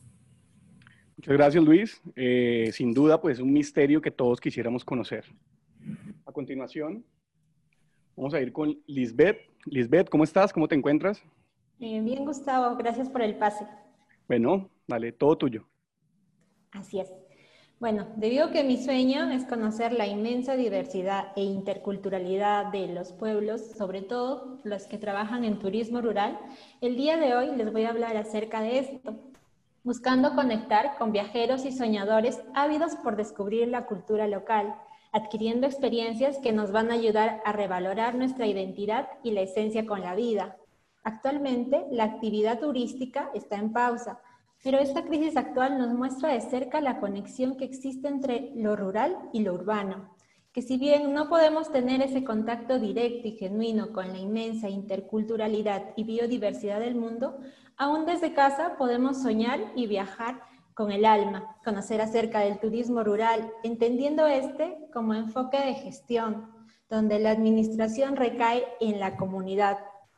Pero abramos nuestros horizontes y entendamos que no todo lo rural puede ser turístico, pero sí existen muchas formas de generar desarrollo y mejorar la calidad de vida de estas comunidades generando empleos directos en servicios turísticos o en el desarrollo productivo de la comunidad, para así poder lograr dinamizar la economía sin perder de vista que nuestro viaje debe tener un enfoque responsable en la forma de vida de la comunidad y disminuyendo la degradación del entorno, para lograr un equilibrio entre los recursos económicos generados por el turismo rural y el espacio natural aprovechado. Gracias. Muchas gracias, eh, Lisbeth. Pues muy importante lo que dices y tienes toda la razón. En realidad es una educación que es necesaria para esto. Bueno, ahora yo voy a hablarles un poco acerca de lo que pues, se plantea dentro de mi sueño. Los espectáculos en vivo siempre han sido el mejor ejemplo de la sinergia de la industria para generar cambios sociales y transformar al mundo por medio de la influencia de las artes y sus íconos más grandes. Al ser parte de la industria de entretenimiento como productor de espectáculos en vivo, he tenido la oportunidad de participar en plataformas profesionales de industria cultural y creativa.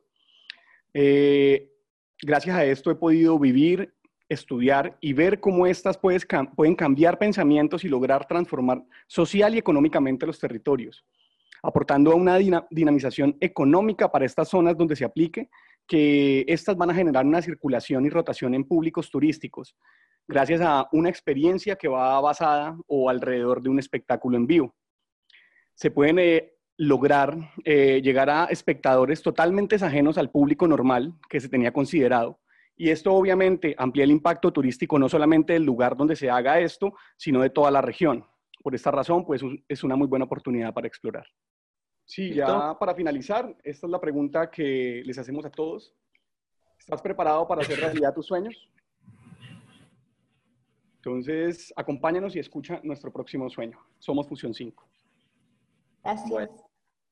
muchas gracias. Felicidades al equipo entonces de Fusión 5. Me encantó el nombre. Muy buena la presentación. Felicidades. Ojalá puedan realmente empezar a grabar esos podcasts. Nos vamos entonces del grupo Soñadores sin Fronteras con el proyecto Fusión 5 al grupo Sensei. Bienvenido entonces al grupo Sensei. Compartan pantalla si lo necesitan.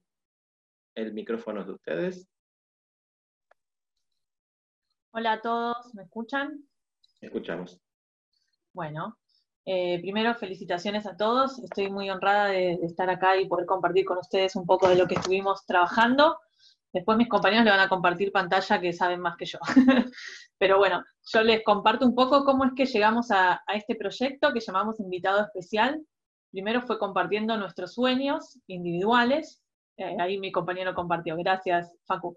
Eh, bueno, entre, obviamente todos viajar y conocer y, relacionarnos con nuevas culturas eran proyectos en común y sueños en común, y dentro de eso teníamos las particularidades de cada uno, interés por la fotografía, por la gastronomía, por el trabajo con pueblos originarios, eh, viaje con niños, mucho eh, enfoque cultural, era un, es un grupo muy interesado en la, en la cultura, distintas disciplinas, entonces eh, un poco siguiendo el devenir de lo que veníamos eh, estudiando en estos meses, eh, sobre todo de, qué es el turismo, si el turismo implica traslado o no traslado, si se puede hacer turismo desde nuestras casas, pensando todas estas ideas que fuimos trabajando y en las limitaciones que tenemos ahora con el, con el COVID, que nos impiden trasladar, pensamos que sí, que nosotros por supuesto podemos hacer turismo desde nuestros lugares y sentirnos turistas sin necesidad de, subirnos a un avión o a un tren de larga distancia.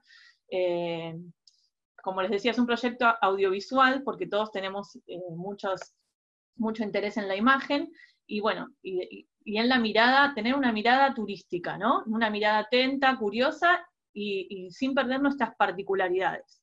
Entonces empezamos a pensar, somos eh, de, Colombia, de Cuba, de Argentina, de Perú, de Ecuador, empezamos a pensar y a contarnos entre nosotros a través de videollamadas em, cómo era nuestro entorno y qué cosas podíamos rescatar desde nuestra propia ciudad, desde nuestro propio barrio, no aludir siempre a, la Torre Eiffel, a cosas hermosas como el Coliseo, sino pensar que nosotros también desde nuestro lugar, con nuestra mirada afinada y afilada, podíamos hacer generar contenidos atractivos y de interés para otros, no, no solo para nosotros. Eh, descubrir nuestro lugar o redescubrirlo con otra mirada. Eh, hablamos de pensar y de repensarnos. Entonces, eh, compartiendo nuestros intereses, hablamos de, la necesidad de, revalorizar nuestras tradiciones, nuestras músicas, nuestros sabores, de abrir nuestros sentidos, todo eso lo fuimos trabajando, yo les compartí a mi grupo en lo personal una inspiración eh, que también se las quiero compartir a ustedes, que es un documental de Lila Downs que se llama El son del chile frito, que a mí me encantó porque es una cantante, bueno, las mexicanas y mexicanos la conocen mucho seguro, que trascendió el mundo, viajó por todos lados, pero hace poco subió este documental eh, a YouTube, o sea que lo pueden ver todos, donde ella vuelve a Oaxaca, al pueblo de Oaxaca, y durante una hora ella em, se empieza a relacionar con gente local. Entonces empieza a hablar, eh, hablar, con una cocinera de un sabor que se estaba perdiendo porque nadie iba a continuaba con esa receta porque la señora era muy anciana. Entonces empieza a relacionar con pueblos originarios que tenían instrumentos distintos a los que conocemos de una banda de rock and roll o de folclore tradicional. Entonces, todo eso para mí fue una motivación personal que a su vez compartí con nuestro grupo y que también eh, creo que los inspiró, por lo menos en mi relato, a todos ellos. Compartimos después con, bueno, Pedro ya les contará, compartió la receta de la mazamorra de Perú. Cada uno fue como saliendo de su corazón, viendo qué, tenía de interesante para aportar. Eh, invitado especial fue el nombre que le pusimos porque queremos que a través de estos, en realidad, micros audiovisuales, ahora Facundo les va a explicar bien, donde nosotros podemos tener registro de nuestro barrio, de nuestra ciudad, con nuestra propia cámara, celular, em, lo que tengamos a nuestro alcance, que ahora lo bueno es que podemos, em, que podemos eh, valernos de accesorios domésticos, Em, queremos también invitar a niños, ancianos, artistas, a que todos salgan por su barrio también a tomar registro de cosas que creen que son interesantes para uno y para el resto. Pero bueno, esta es un poco la introducción. Ahora Facu les va a contar cómo la, llevamos a concreto. Bien, bueno, mi nombre es Facundo Pérez Toro, yo soy de Argentina. Bien decía recién Majo en esta cuestión de cada uno fue haciendo sus aportes e intercambios y nos pareció que ese era un valor fundamental para poder ir presentando las distintas características de nuestros lugares. Entonces dijimos, no vamos a hacer productos audiovisuales que como comúnmente se decía tienen que ser objetivos, sino todo lo contrario. Vamos a nosotros ponerle esta característica de la mirada propia y aprovechar incluso los testimonios de primera persona para poder estar acompañados de varios relatos que nos acerquen turísticamente hablando y venciendo a este impedimento que tenemos hoy de poder movilizarnos a distintos lugares. Entonces, si sabemos que el turismo de proximidad y cercanía va a ser de lo primero que se va a poder habilitar, bueno, acerquémonos de otras maneras, cada uno desde, desde su lugar, con distintos, con distintos productos y conozcamos y hagamos conocer nuestros lugares, nuestros platos, nuestra cultura, nuestra música, nuestros lenguajes, nuestras costumbres y todo aquello que uno desea de conocer cuando va hacia otros lugares. La idea es que toda la gastronomía, que todos los atractivos de paisajes y todo el turismo en sí se pueda reunir en una plataforma con distintas producciones para que todos estemos cerca de diferentes lugares venciendo lo que es este tiempo de COVID-19 y de lo que es la pandemia que, bueno, todo el mundo, o a todo el mundo nos ha cambiado la, la cotidianeidad. Es importante que nosotros sepamos que la comunicación audiovisual es el instrumento que elegimos para el desarrollo sostenible. Y este contexto nos permite precisamente esto, que es soñar pensando en el otro y haciendo también por, por uno mismo. Le voy a dar el paso ahora. Hacia Colombia nos vamos con Laura Peña. Hola, hola para todos, un saludo desde Colombia. Mi nombre es Laura Peña y bueno, quiero complementar eh, lo que hemos construido entre todos y es generar ese rescate cultural y transformar desde lo local, mostrando lo tradicional y original. Nuestro proyecto tiene como nombre invitado especial para poder dar a conocer desde una mirada local, desde cada, o sea, para todos. Cualquiera de nosotros nos puede colaborar para enviarnos eh, y registrar su entorno y hacer del turismo una realidad porque el turismo está muy cerca de nosotros. No tenemos que viajar para encontrar el turismo y a raíz de esto como una herramienta para esa conexión humana que la ha puesto a prueba el coronavirus, ¿no? Entonces, para esto es como es buscar el rescate, la preservación, la visibilización y la importancia de comunicar y comunicarnos bien directamente desde lo local, desde la gente que está en su entorno y puede mostrarnos su, su entorno. Así que le voy a dar la palabra a Pedro. Muchas gracias, Laura. Soy Pedro Campuzmano, lo, Pedro Campuzmana, los saludos de Lima, Perú. Eh, bueno, no que me queda más que eh, concluir un poquito más y concretar la idea. Inicialmente pensamos eh, este proyecto, como bien dicho mis compañeros, este, para plasmar la tradición, la cultura y de las comunidades, que muchas veces son olvidadas porque a veces no se toman muy en cuenta. Y habíamos pensado realizar recetarios, eh, también eh, videos contando historias de las personas naturales de cada población. ¿no? Eh, pero conforme fue avanzando los días y las conversaciones, llegamos a la conclusión de que dado la situación actual en la que nos encontramos, donde no muchas personas van a estar bien en el aspecto económico, eh, vimos la opción de, trueque o un intercambio de tiempo. Esta idea no es nueva, ya ha sido compartida anteriormente por el profesor Miguel desde hace buen tiempo, ni bien comenzó la pandemia, y últimamente también tuvimos oportunidad de escuchar acerca del tema en el, en el segundo foro internacional, y donde también nos compartió acerca de este aspecto. Pero básicamente la idea de trueque tendría que ser a través de un banco. Normalmente estos bancos de trueque existen, eh, si bien es cierto, en algunos países en Latinoamérica no están muy bien centrados, y sería cuestión de trabajar la idea y el proyecto. Pero también hay otra opción que se le conoce como el banco de tiempo. En, el, es la manera en la cual la persona da su tiempo. Por decir, trabajo una hora y eso equivale a una cantidad de, dinero que habíamos pensado que podía ser 6 dólares, creo que es el común que hay actualmente en algunas partes eh, del mundo. Pero para llevar a cabo este proyecto sería necesario generar alianzas con algunos sitios turísticos como hoteles, hospedajes, este, movilidad y todo tipo de, de las personas que estén inmersas en el mundo del turismo. Y eso es básicamente lo, lo que estamos este, pensando generar más adelante. Eh, todavía aún no tenemos concreto muy bien con cuál banco del tiempo nos vamos a tener que aliar para poder llevar a cabo este proyecto y, y también a la vez sería un arduo trabajo que no es imposible porque tenemos que convencer a todas las personas que están en turismo, dado que todos están acostumbrados a trabajar con el dinero, no más no con tiempo o con trueque. Entonces, eso lo llevaríamos a cabo en los siguientes, habíamos pensado seis meses. ¿No? Y ah, eso sería todo de mi parte y simplemente para redondear la idea, creo que más que hacer este trabajo, ha sido un aprendizaje conjunto de todos, uno, de, uno del otro, y eso creo que es el alma de lo que es, implica llevar a cabo ese diplomado. ¿no? Si por, en algún momento alguien está más interesado en ayudarnos o ser parte de este gran sueño que es eh, el invitado especial, donde básicamente todo va a ser un intercambio de tiempo o trueque, nos pueden escribir a sueñosinternacionales.gmail.com. Eso sería todo de mi parte, gracias. Bueno, agradecemos entonces al equipo Sensei y la idea es esa también, que ustedes puedan seguir sumando, que los grupos se agranden, que los proyectos se lleven a otros planos, a otros países. Así que felicidades por, la idea y por la invitación. Vamos a pasar al siguiente grupo, Ecolíderes Turísticas. El micrófono de ustedes, la pantalla también, para que puedan empezar a compartir. Hola, buenas tardes a todos. Saludos, soy Griselda Melo desde Panamá.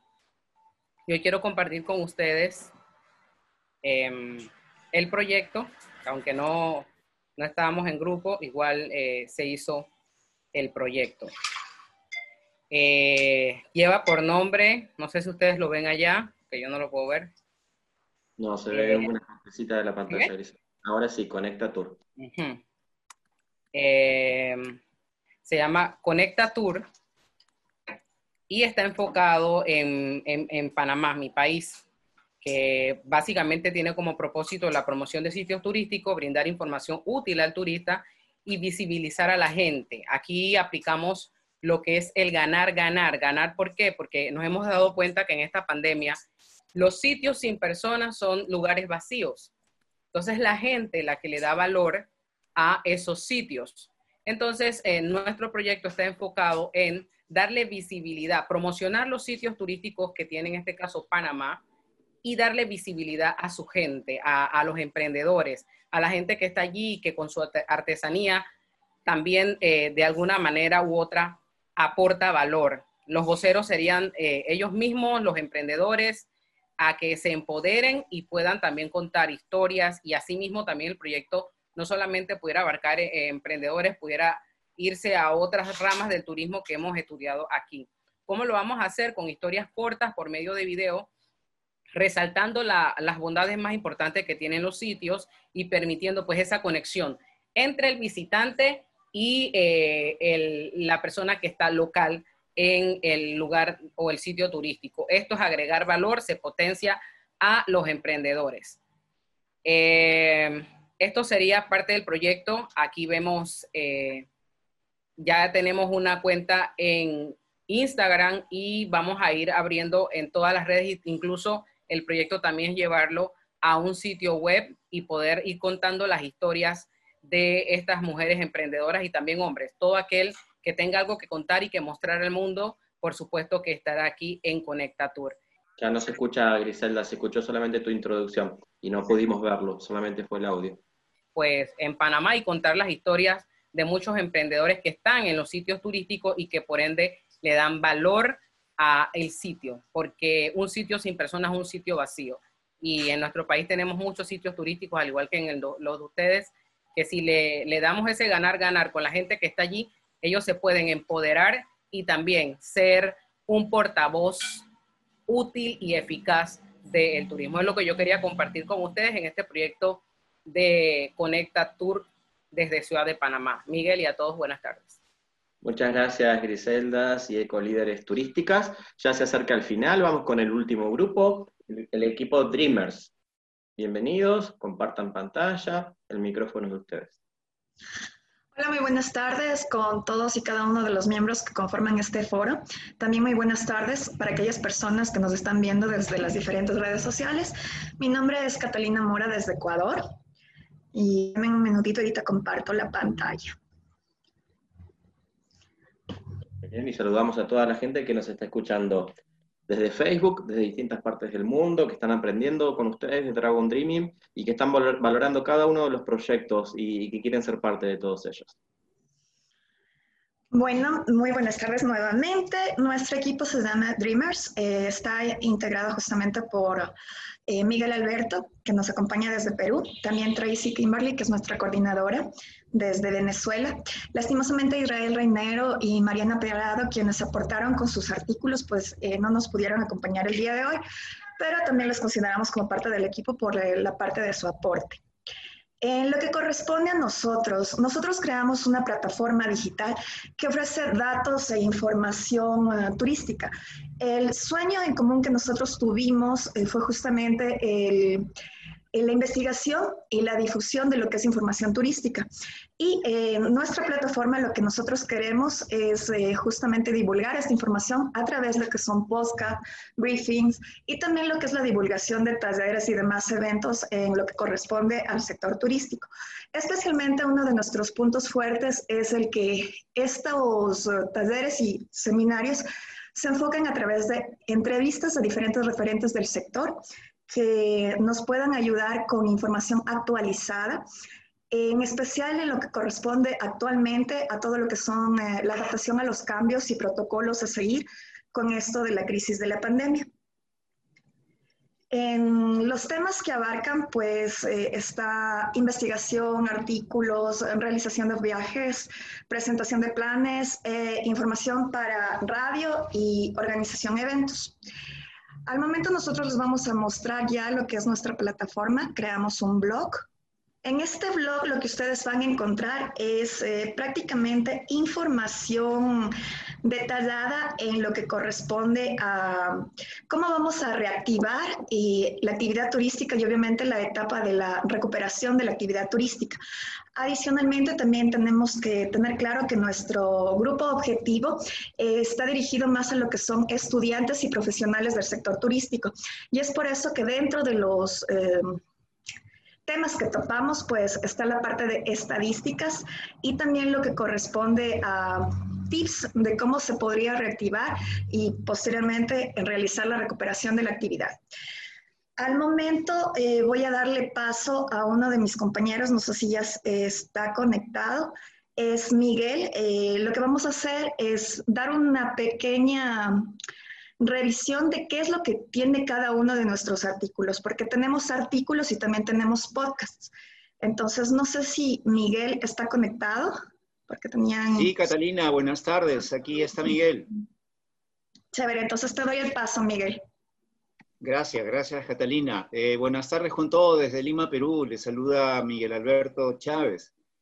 Eh, bueno, definitivamente nadie está preparado para enfrentar esta crisis, ¿no? Y, esta a su vez eh, sirve para iniciar nuevas etapas. Y en esta nueva etapa nos ha servido para dar un giro total a, a las formas de hacer las cosas. y una de ellas es explotar las herramientas tecnológicas, que hasta antes de este evento COVID donde nos hemos visto obligados a estar confinados, gran parte de los usuarios eh, las utilizaba para exponer su vida social. Eh, y es a partir de este cambio que nosotros eh, las aprovechamos para mantener informados a toda la comunidad de lo que sucede en el sector. por citar por un caso puntual, ¿no? en el caso, por ejemplo, aquí en Perú, del transporte terrestre turístico, eh, que estaba utilizado exclusivamente para tal fin, ¿no? o sea, realizar transportes o traslados desde el aeropuerto al hotel, etcétera, eh, o excursiones en la ciudad eh, de manera individual o de manera grupal. Aquí existe un ente que se llama el ATU, que es la Autoridad de Transporte Urbano, que establece y regula las normas para esta actividad. Y se están brindando facilidades para, aquellas, eh, para aquel sector de transporte eh, dedicado al servicio escolar, por ejemplo, que ante la suspensión de clases presenciales a todo nivel en el Perú, eh, esta, este ente, el ATU, la Autoridad de Transporte Urbano, ha tenido por conveniente darles licencia para que también puedan realizar servicios de transporte pero transporte eh, personal, ¿no? A aquellas empresas que necesitan garantizar a sus trabajadores el desplazamiento seguro desde su domicilio hasta su centro de trabajo. Bueno, ante esta incertidumbre y la escasa demanda del turismo receptivo, estas empresas de transporte, a partir de estar conscientes que los usuarios van a salir a destinos locales cercanos, como bien lo han mencionado en algunos otros grupos, eh, que han estado postergados por mucho tiempo, eh, les quedan dos posibilidades, ¿no? Eh, mantener sus tarifas y trabajar con un público selecto, con cierta capacidad de gasto y dispuestos a salir de viaje de manera segura, y por otro lado, competir con precios, con precios rebajados, ¿no? reajustados. Siempre, obviamente, con los eh, debidos protocolos, ya que la realidad es que existe un porcentaje considerable de personas que han perdido sus empleos en unos casos y en otros el mercado continúa siendo incierto, ¿no? Para todos aquellos que siguen teniendo dificultad para generar algún tipo de ingreso económico. Entonces, por lo tanto, eh, se tienen que hacer ajustes de precios y hacer del turismo una actividad inclusiva, ya que el turismo no es un lujo, no es un privilegio, sino es una necesidad. Y este es básicamente nuestro reto aquí en, nuestro grupo. Eh, lo cierto es que aún siguen restringidas gran parte de las actividades turísticas hasta la fecha, ¿no? no hay fecha, está por confirmar, ¿no? existiendo destinos cercanos que prohíben inclusive la práctica de hacer caminatas. ¿no? Eh, vemos eh, continuamente las noticias que, que los, esto, los abordan y, esto, y les impiden realizar ese tipo de actividad. Entonces, mientras este, ello suceda, nosotros en nuestro grupo vamos a continuar, entre otras cosas, como lo ha mencionado bien Catalina, brindando información, capacitando, y, este, y, bueno, orientando a, toda la comunidad sobre la posibilidad de realizar el turismo a destinos cercanos como primera alternativa de viaje, eh, utilizando nuestras plataformas, las mismas que nos van a servir además para orientar, como bien he dicho, a la comunidad en su próximo viaje. Eh, antes de terminar, eh, les quiero hacer llegar una noticia, como decimos aquí, calientita. el día de ayer, viernes, en Perú, eh, el presidente de la República ha informado de manera oficial que los vuelos internacionales en Perú se van a reiniciar a partir del 5 de octubre, ¿no? Con destinos que sean seguros, obviamente, desde el punto de vista sanitario y que cumplan con el requisito indispensable de las pruebas moleculares, que tengan una vigencia no mayor a las 48 horas. Y, y, bueno, países, los países confirmados, los países confirmados figuran Estados Unidos, México, España y Chile. Y bueno, próximamente eh, vamos a estar eh, de repente haciéndolo eh, con Brasil y Argentina. Miguel, mil gracias. También tenemos que poner unos podcasts de lo que es Tracy. Entonces, mil gracias por tu intervención. queríamos comentarles que dentro de nuestra plataforma ustedes también pueden encontrar lo que son los podcasts. Eh, ahorita vamos a poner, dejarle correr un poquito de uno de los podcasts de nuestra coordinadora Tracy. No sé si Tracy se encuentra al momento conectada porque tenía fallas de conexión. Mira, es mejor que nos puedan pasar el enlace y lo sumamos al, al video cuando lo publicamos. Así que Tracy ya me comentó y estuvo, bueno, y, y sé que tiene problemas de conexión, así que no, no se preocupen. Les agradezco, así no nos pasamos mucho más del tiempo. Muchas gracias, eh, Catalina, Miguel, Tracy, todo el, equipo de, Dreamers. Así que felicidades por el proyecto, por la idea, por compartir. Eh, Tracy, no sé si estás por ahí para darles algunas palabras finales brevemente a los alumnos. Ellos, a, quienes nos están viendo por Facebook, les contamos que además están transitando el módulo de Community Manager, por lo que tuvieron que durante todo el mes compartir en redes sociales con diferentes hashtags, información primero sobre el Día Mundial del Periodista Turístico y luego sobre este evento de Dragon Dreaming y Turismo. Así que mm, doble trabajo, en realidad fue mucho el trabajo. Sepan que a quienes hacen la certificación internacional en comunicación del turismo, hacen, hacen mucho, ¿sí? Porque está pensado no tanto para, para una cuestión teórica y de estudiar, sino que para aprender haciendo. Bien, les agradezco a todos. Voy a compartir la, la última la última diapositiva para dejarles, eh, para que sigan reflexionando. Ustedes están viendo también desde, desde Facebook. Decirles eh, gracias una vez más y, sepan que después de esto van a ser más fuertes, más grandes. Eh, estoy seguro de que aprendieron un montón, de que pudieron evolucionar un montón. Así que los felicito, los felicito por el compromiso, por el entusiasmo. Realmente, gracias a todos. Eh, feliz, feliz de, finalizar así. Les dejo esta última diapositiva que dice turismo y, aglutina los, los conceptos principales de Dragon Dreaming, ganar, ganar, sostenibilidad, comunicación carismática, evolución, trabajo colaborativo, aprendizaje y por supuesto soñar, planificar, hacer, celebrar y volver a soñar. Mil gracias a todos, gracias a la gente que también nos estuvo viendo desde Facebook. Felicidades y también bienvenidos a quienes nos van a escuchar luego a través de YouTube y de las diferentes plataformas de podcast. Felicidades a todos, abrazo grande a la distancia, a seguir cuidándose y vamos por más. Abrazo grande. Gracias a ti, Miguel, gracias a todos los equipos que participaron. Eh, como compartes en pantalla, se vio la evolución de estos proyectos fueron casi tres diplomados y más de ocho a diez grupos, presentándose hoy con sus dificultades técnicas, estando desde sus sitios de trabajo, algunos con las familias. Felicitaciones extensivas para ti, que has sido un líder innato y empírico en todo este proceso. Gracias por invitarnos a soñar. Eh, gracias porque pusiste a bailar a estos dragones, unos en grupo, otros en paracaídas, otros solitos, pero pues se ve el buen trabajo que hacen todos. Felicitaciones nuevamente a todos y cada uno de sus integrantes. Muchos éxitos. Yo hoy principalmente me voy muy contenta. Hay proyectos muy chéveres, otros que, que sabemos que, que están ahí, entonces a trabajar fuertemente, a todas las personas que se vincularon por las redes sociales a reiterarles la invitación a que se vinculen a estos proyectos, a que los sigan y a que sigan de la mano aprendiendo cada día y dispuestos a crecer siempre. Gracias. Muchas gracias, Daisy. Entonces, muchas gracias a todos nuevamente. Abrazo grande. Doy por finalizado este encuentro. Ya lo van a poder encontrar luego en www.periodismoturístico.org, aquellos que quieran volver a escuchar y ver estos grandes proyectos. Abrazo a todos.